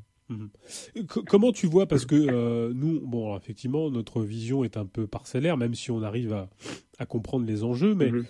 euh, ça va être quand même très difficile. Même, euh, bon, on, on va penser que que Bolsonaro va, va gagner, mais même s'il gagne, ça va être très difficile pour lui de de, de gouverner quand même. Oui, oui, probablement, euh, c'est euh, Bolsonaro ne va pas gouverner, probablement il va euh, sauf un impeachment comme le dernier président Dilma. Euh, c'est, je, je ne sais pas si il compétence pour, oui, pour gouverner au Brésil. Il est très faible, il est très con. Ouais, il est un- une personne très limitée aussi, intellectuellement limitée. Mhm. Donc, euh, je ne sais pas s'il va réussir, euh, s'il va réussir euh, gouverner le Brésil pour, pour un an ou, plus. Je ne sais pas, mais je pense que c'est possible qu'il va souffrir un, un impeachment aussi, comme le, le, le dernier président. Ouais. ouais. Hein? Ouais. J'ai j'ai une, Euh. une- une autre question, et puis euh, après, j'ai envie que tu me, Mm. tu me donnes ton avis, euh, Daniel. Euh, co- comment tu Mm. vois le. Euh, après l'é- ce qui serait bien d'ailleurs, c'est que tu nous donnes ton point de vue après l'élection, ça serait intéressant. Mais comment tu vois, euh, moi, comment tu vois les, les choses euh, après l'élection de, de Bolsonaro? Tu, tu vois les choses comment? Ah, et, euh, je, je ne sais pas pour- pourquoi la gauche brésilienne euh, est très désaccréditée. Il y a le mot désaccrédité. Oui, oui, est- Euh, oui, oui, on peut dire, on dirait. Pour, pour- Pour, pour la population. Et les autres gauches, euh, les autres mouvements, les autres partis de gauche, ils sont très faibles. Oui. Donc, je ne sais pas comment nous vont, nous, nous- je ne sais pas comment, euh, je ne sais pas comment nous, nous euh, je je vais vous expliquer em português. Si, si. É, eu não sei como a esquerda brasileira vai conseguir se reconstruir ah, para superar o PT é, e assim reconquistar a população brasileira. Ouais, tu ne sais pas comment, comment la gauche brésilienne va dépasser le, PC, le, le PT et, et- et reconquérir, euh, la- la- je dirais, euh, une, une audience chez les travailleurs, en gros. Sim. Oui. Par contre, né, do outro lado, é, o, as instituições conservadoras do país Ouais. Les- oui, les, Euh, les oui, en tout- par contre, les, les- conservateurs et les, réactionnaires, oui. como a igreja e como o militarismo, como o nacionalismo. Oui, comme, euh, et, et oui, et, et les, et les- les institutions euh, religieuses et, et les mouvements nationalistes. E- Eles crescem muito nesse momento. Ah oui, donc ils grandissent beaucoup. muito junto com, a, com as novas formas de comunicação diretas horizontais. Ah oui, donc oui, oui. Ils- ils luttent beaucoup avec les nouveaux moyens de communication euh, tels tel WhatsApp. Tel WhatsApp. Donc, é, eu, eu, não, eu não vejo com otimismo o futuro próximo do Brasil, Ouais, tu ne vois pas les choses de manière optimiste, quoi, les futurs du Brésil. mas é, também é uma oportunidade para reconstruir a esquerda brasileira. Ouais, donc, mais il y a quand même des opportunités pour reconstruire une, une gauche brésilienne, quoi. La, la gauche brésilienne est très dépendante Ah. de, de, de, de l'EPT. Ah oui, oui, oui, bien sûr, Donc, il y a une, opportunité pour dépasser l'EPT, Oui, bien finalement. Mhm. Euh, je pense que la- les, les brésiliens, ce n'est pas clair. Euh, c'est très difficile de dire qu'est-ce qui va se passer au Brésil? Mhm. euh, en- dans deux, trois ans. Ouais. Euh, très difficile. Je ne sais pas si l'économie brésilienne va supporter Mhm. une crise en plus. Si les institutions, les institutions brésiliennes vont supporter, vont supporter les, les transformations de la société, société, société brésilienne, Mhm. hein, les, les, les évangéliques et, les, conserva, les, conservateurs, Mhm. hein, choses comme ça. Bien sûr. Donc, euh, c'était difficile de dire qu'est-ce qui va se passer. Mais c'est, euh, les choses vont. C'est, c'est très difficile de dire Oui, oui, quelque chose maintenant. Bien sûr. Mhm. Ce qui serait intéressant, euh, Daniel, c'est qu'on on se, on se recontacte après le, après le 28. Ah oui, c'est bon. Euh, Après le 28, pour que tu nous, nous parles de ce qui s'est passé après les, les élections, après le deuxième tour. Et ça serait bien que tu nous fasses un petit topo. En tout cas, c'est bien d'avoir un, d'avoir un autre son de, de, de cloche que ce qu'on entend, nous, à la, à- à- Ah ouais. dans nos médias, qui sont des médias euh, qui font la promotion du Parti des travailleurs euh, au Brésil. Euh, il y a beaucoup de crimes électoraux au Brésil maintenant.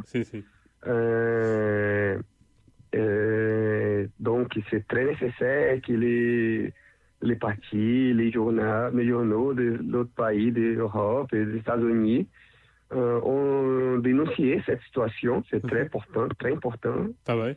Et, et- et est très important aussi dire à tout le monde qu'il y a un candidat fasciste, populiste, très violent, très irresponsável au Brasil. Mhm. Très important à tout le monde. Très important parce qu'au Brasil, il y a beaucoup de gens qui ne croient pas que le candidat Bolsonaro é como ça, ele é homofóbico, ele é Uhum. racista, ele é corrupto. Mhm. Donc, euh, si la, la imprense internationale euh, euh, dit choses comme ça, je pense que c'est une idée pour à nous. C'est uma idée para nous. Eh, De valeur, oui. Importante. Muito obrigado. Muito obrigado. Abraço, Tchau. então. Até, até breve. Um abraço. Até breve.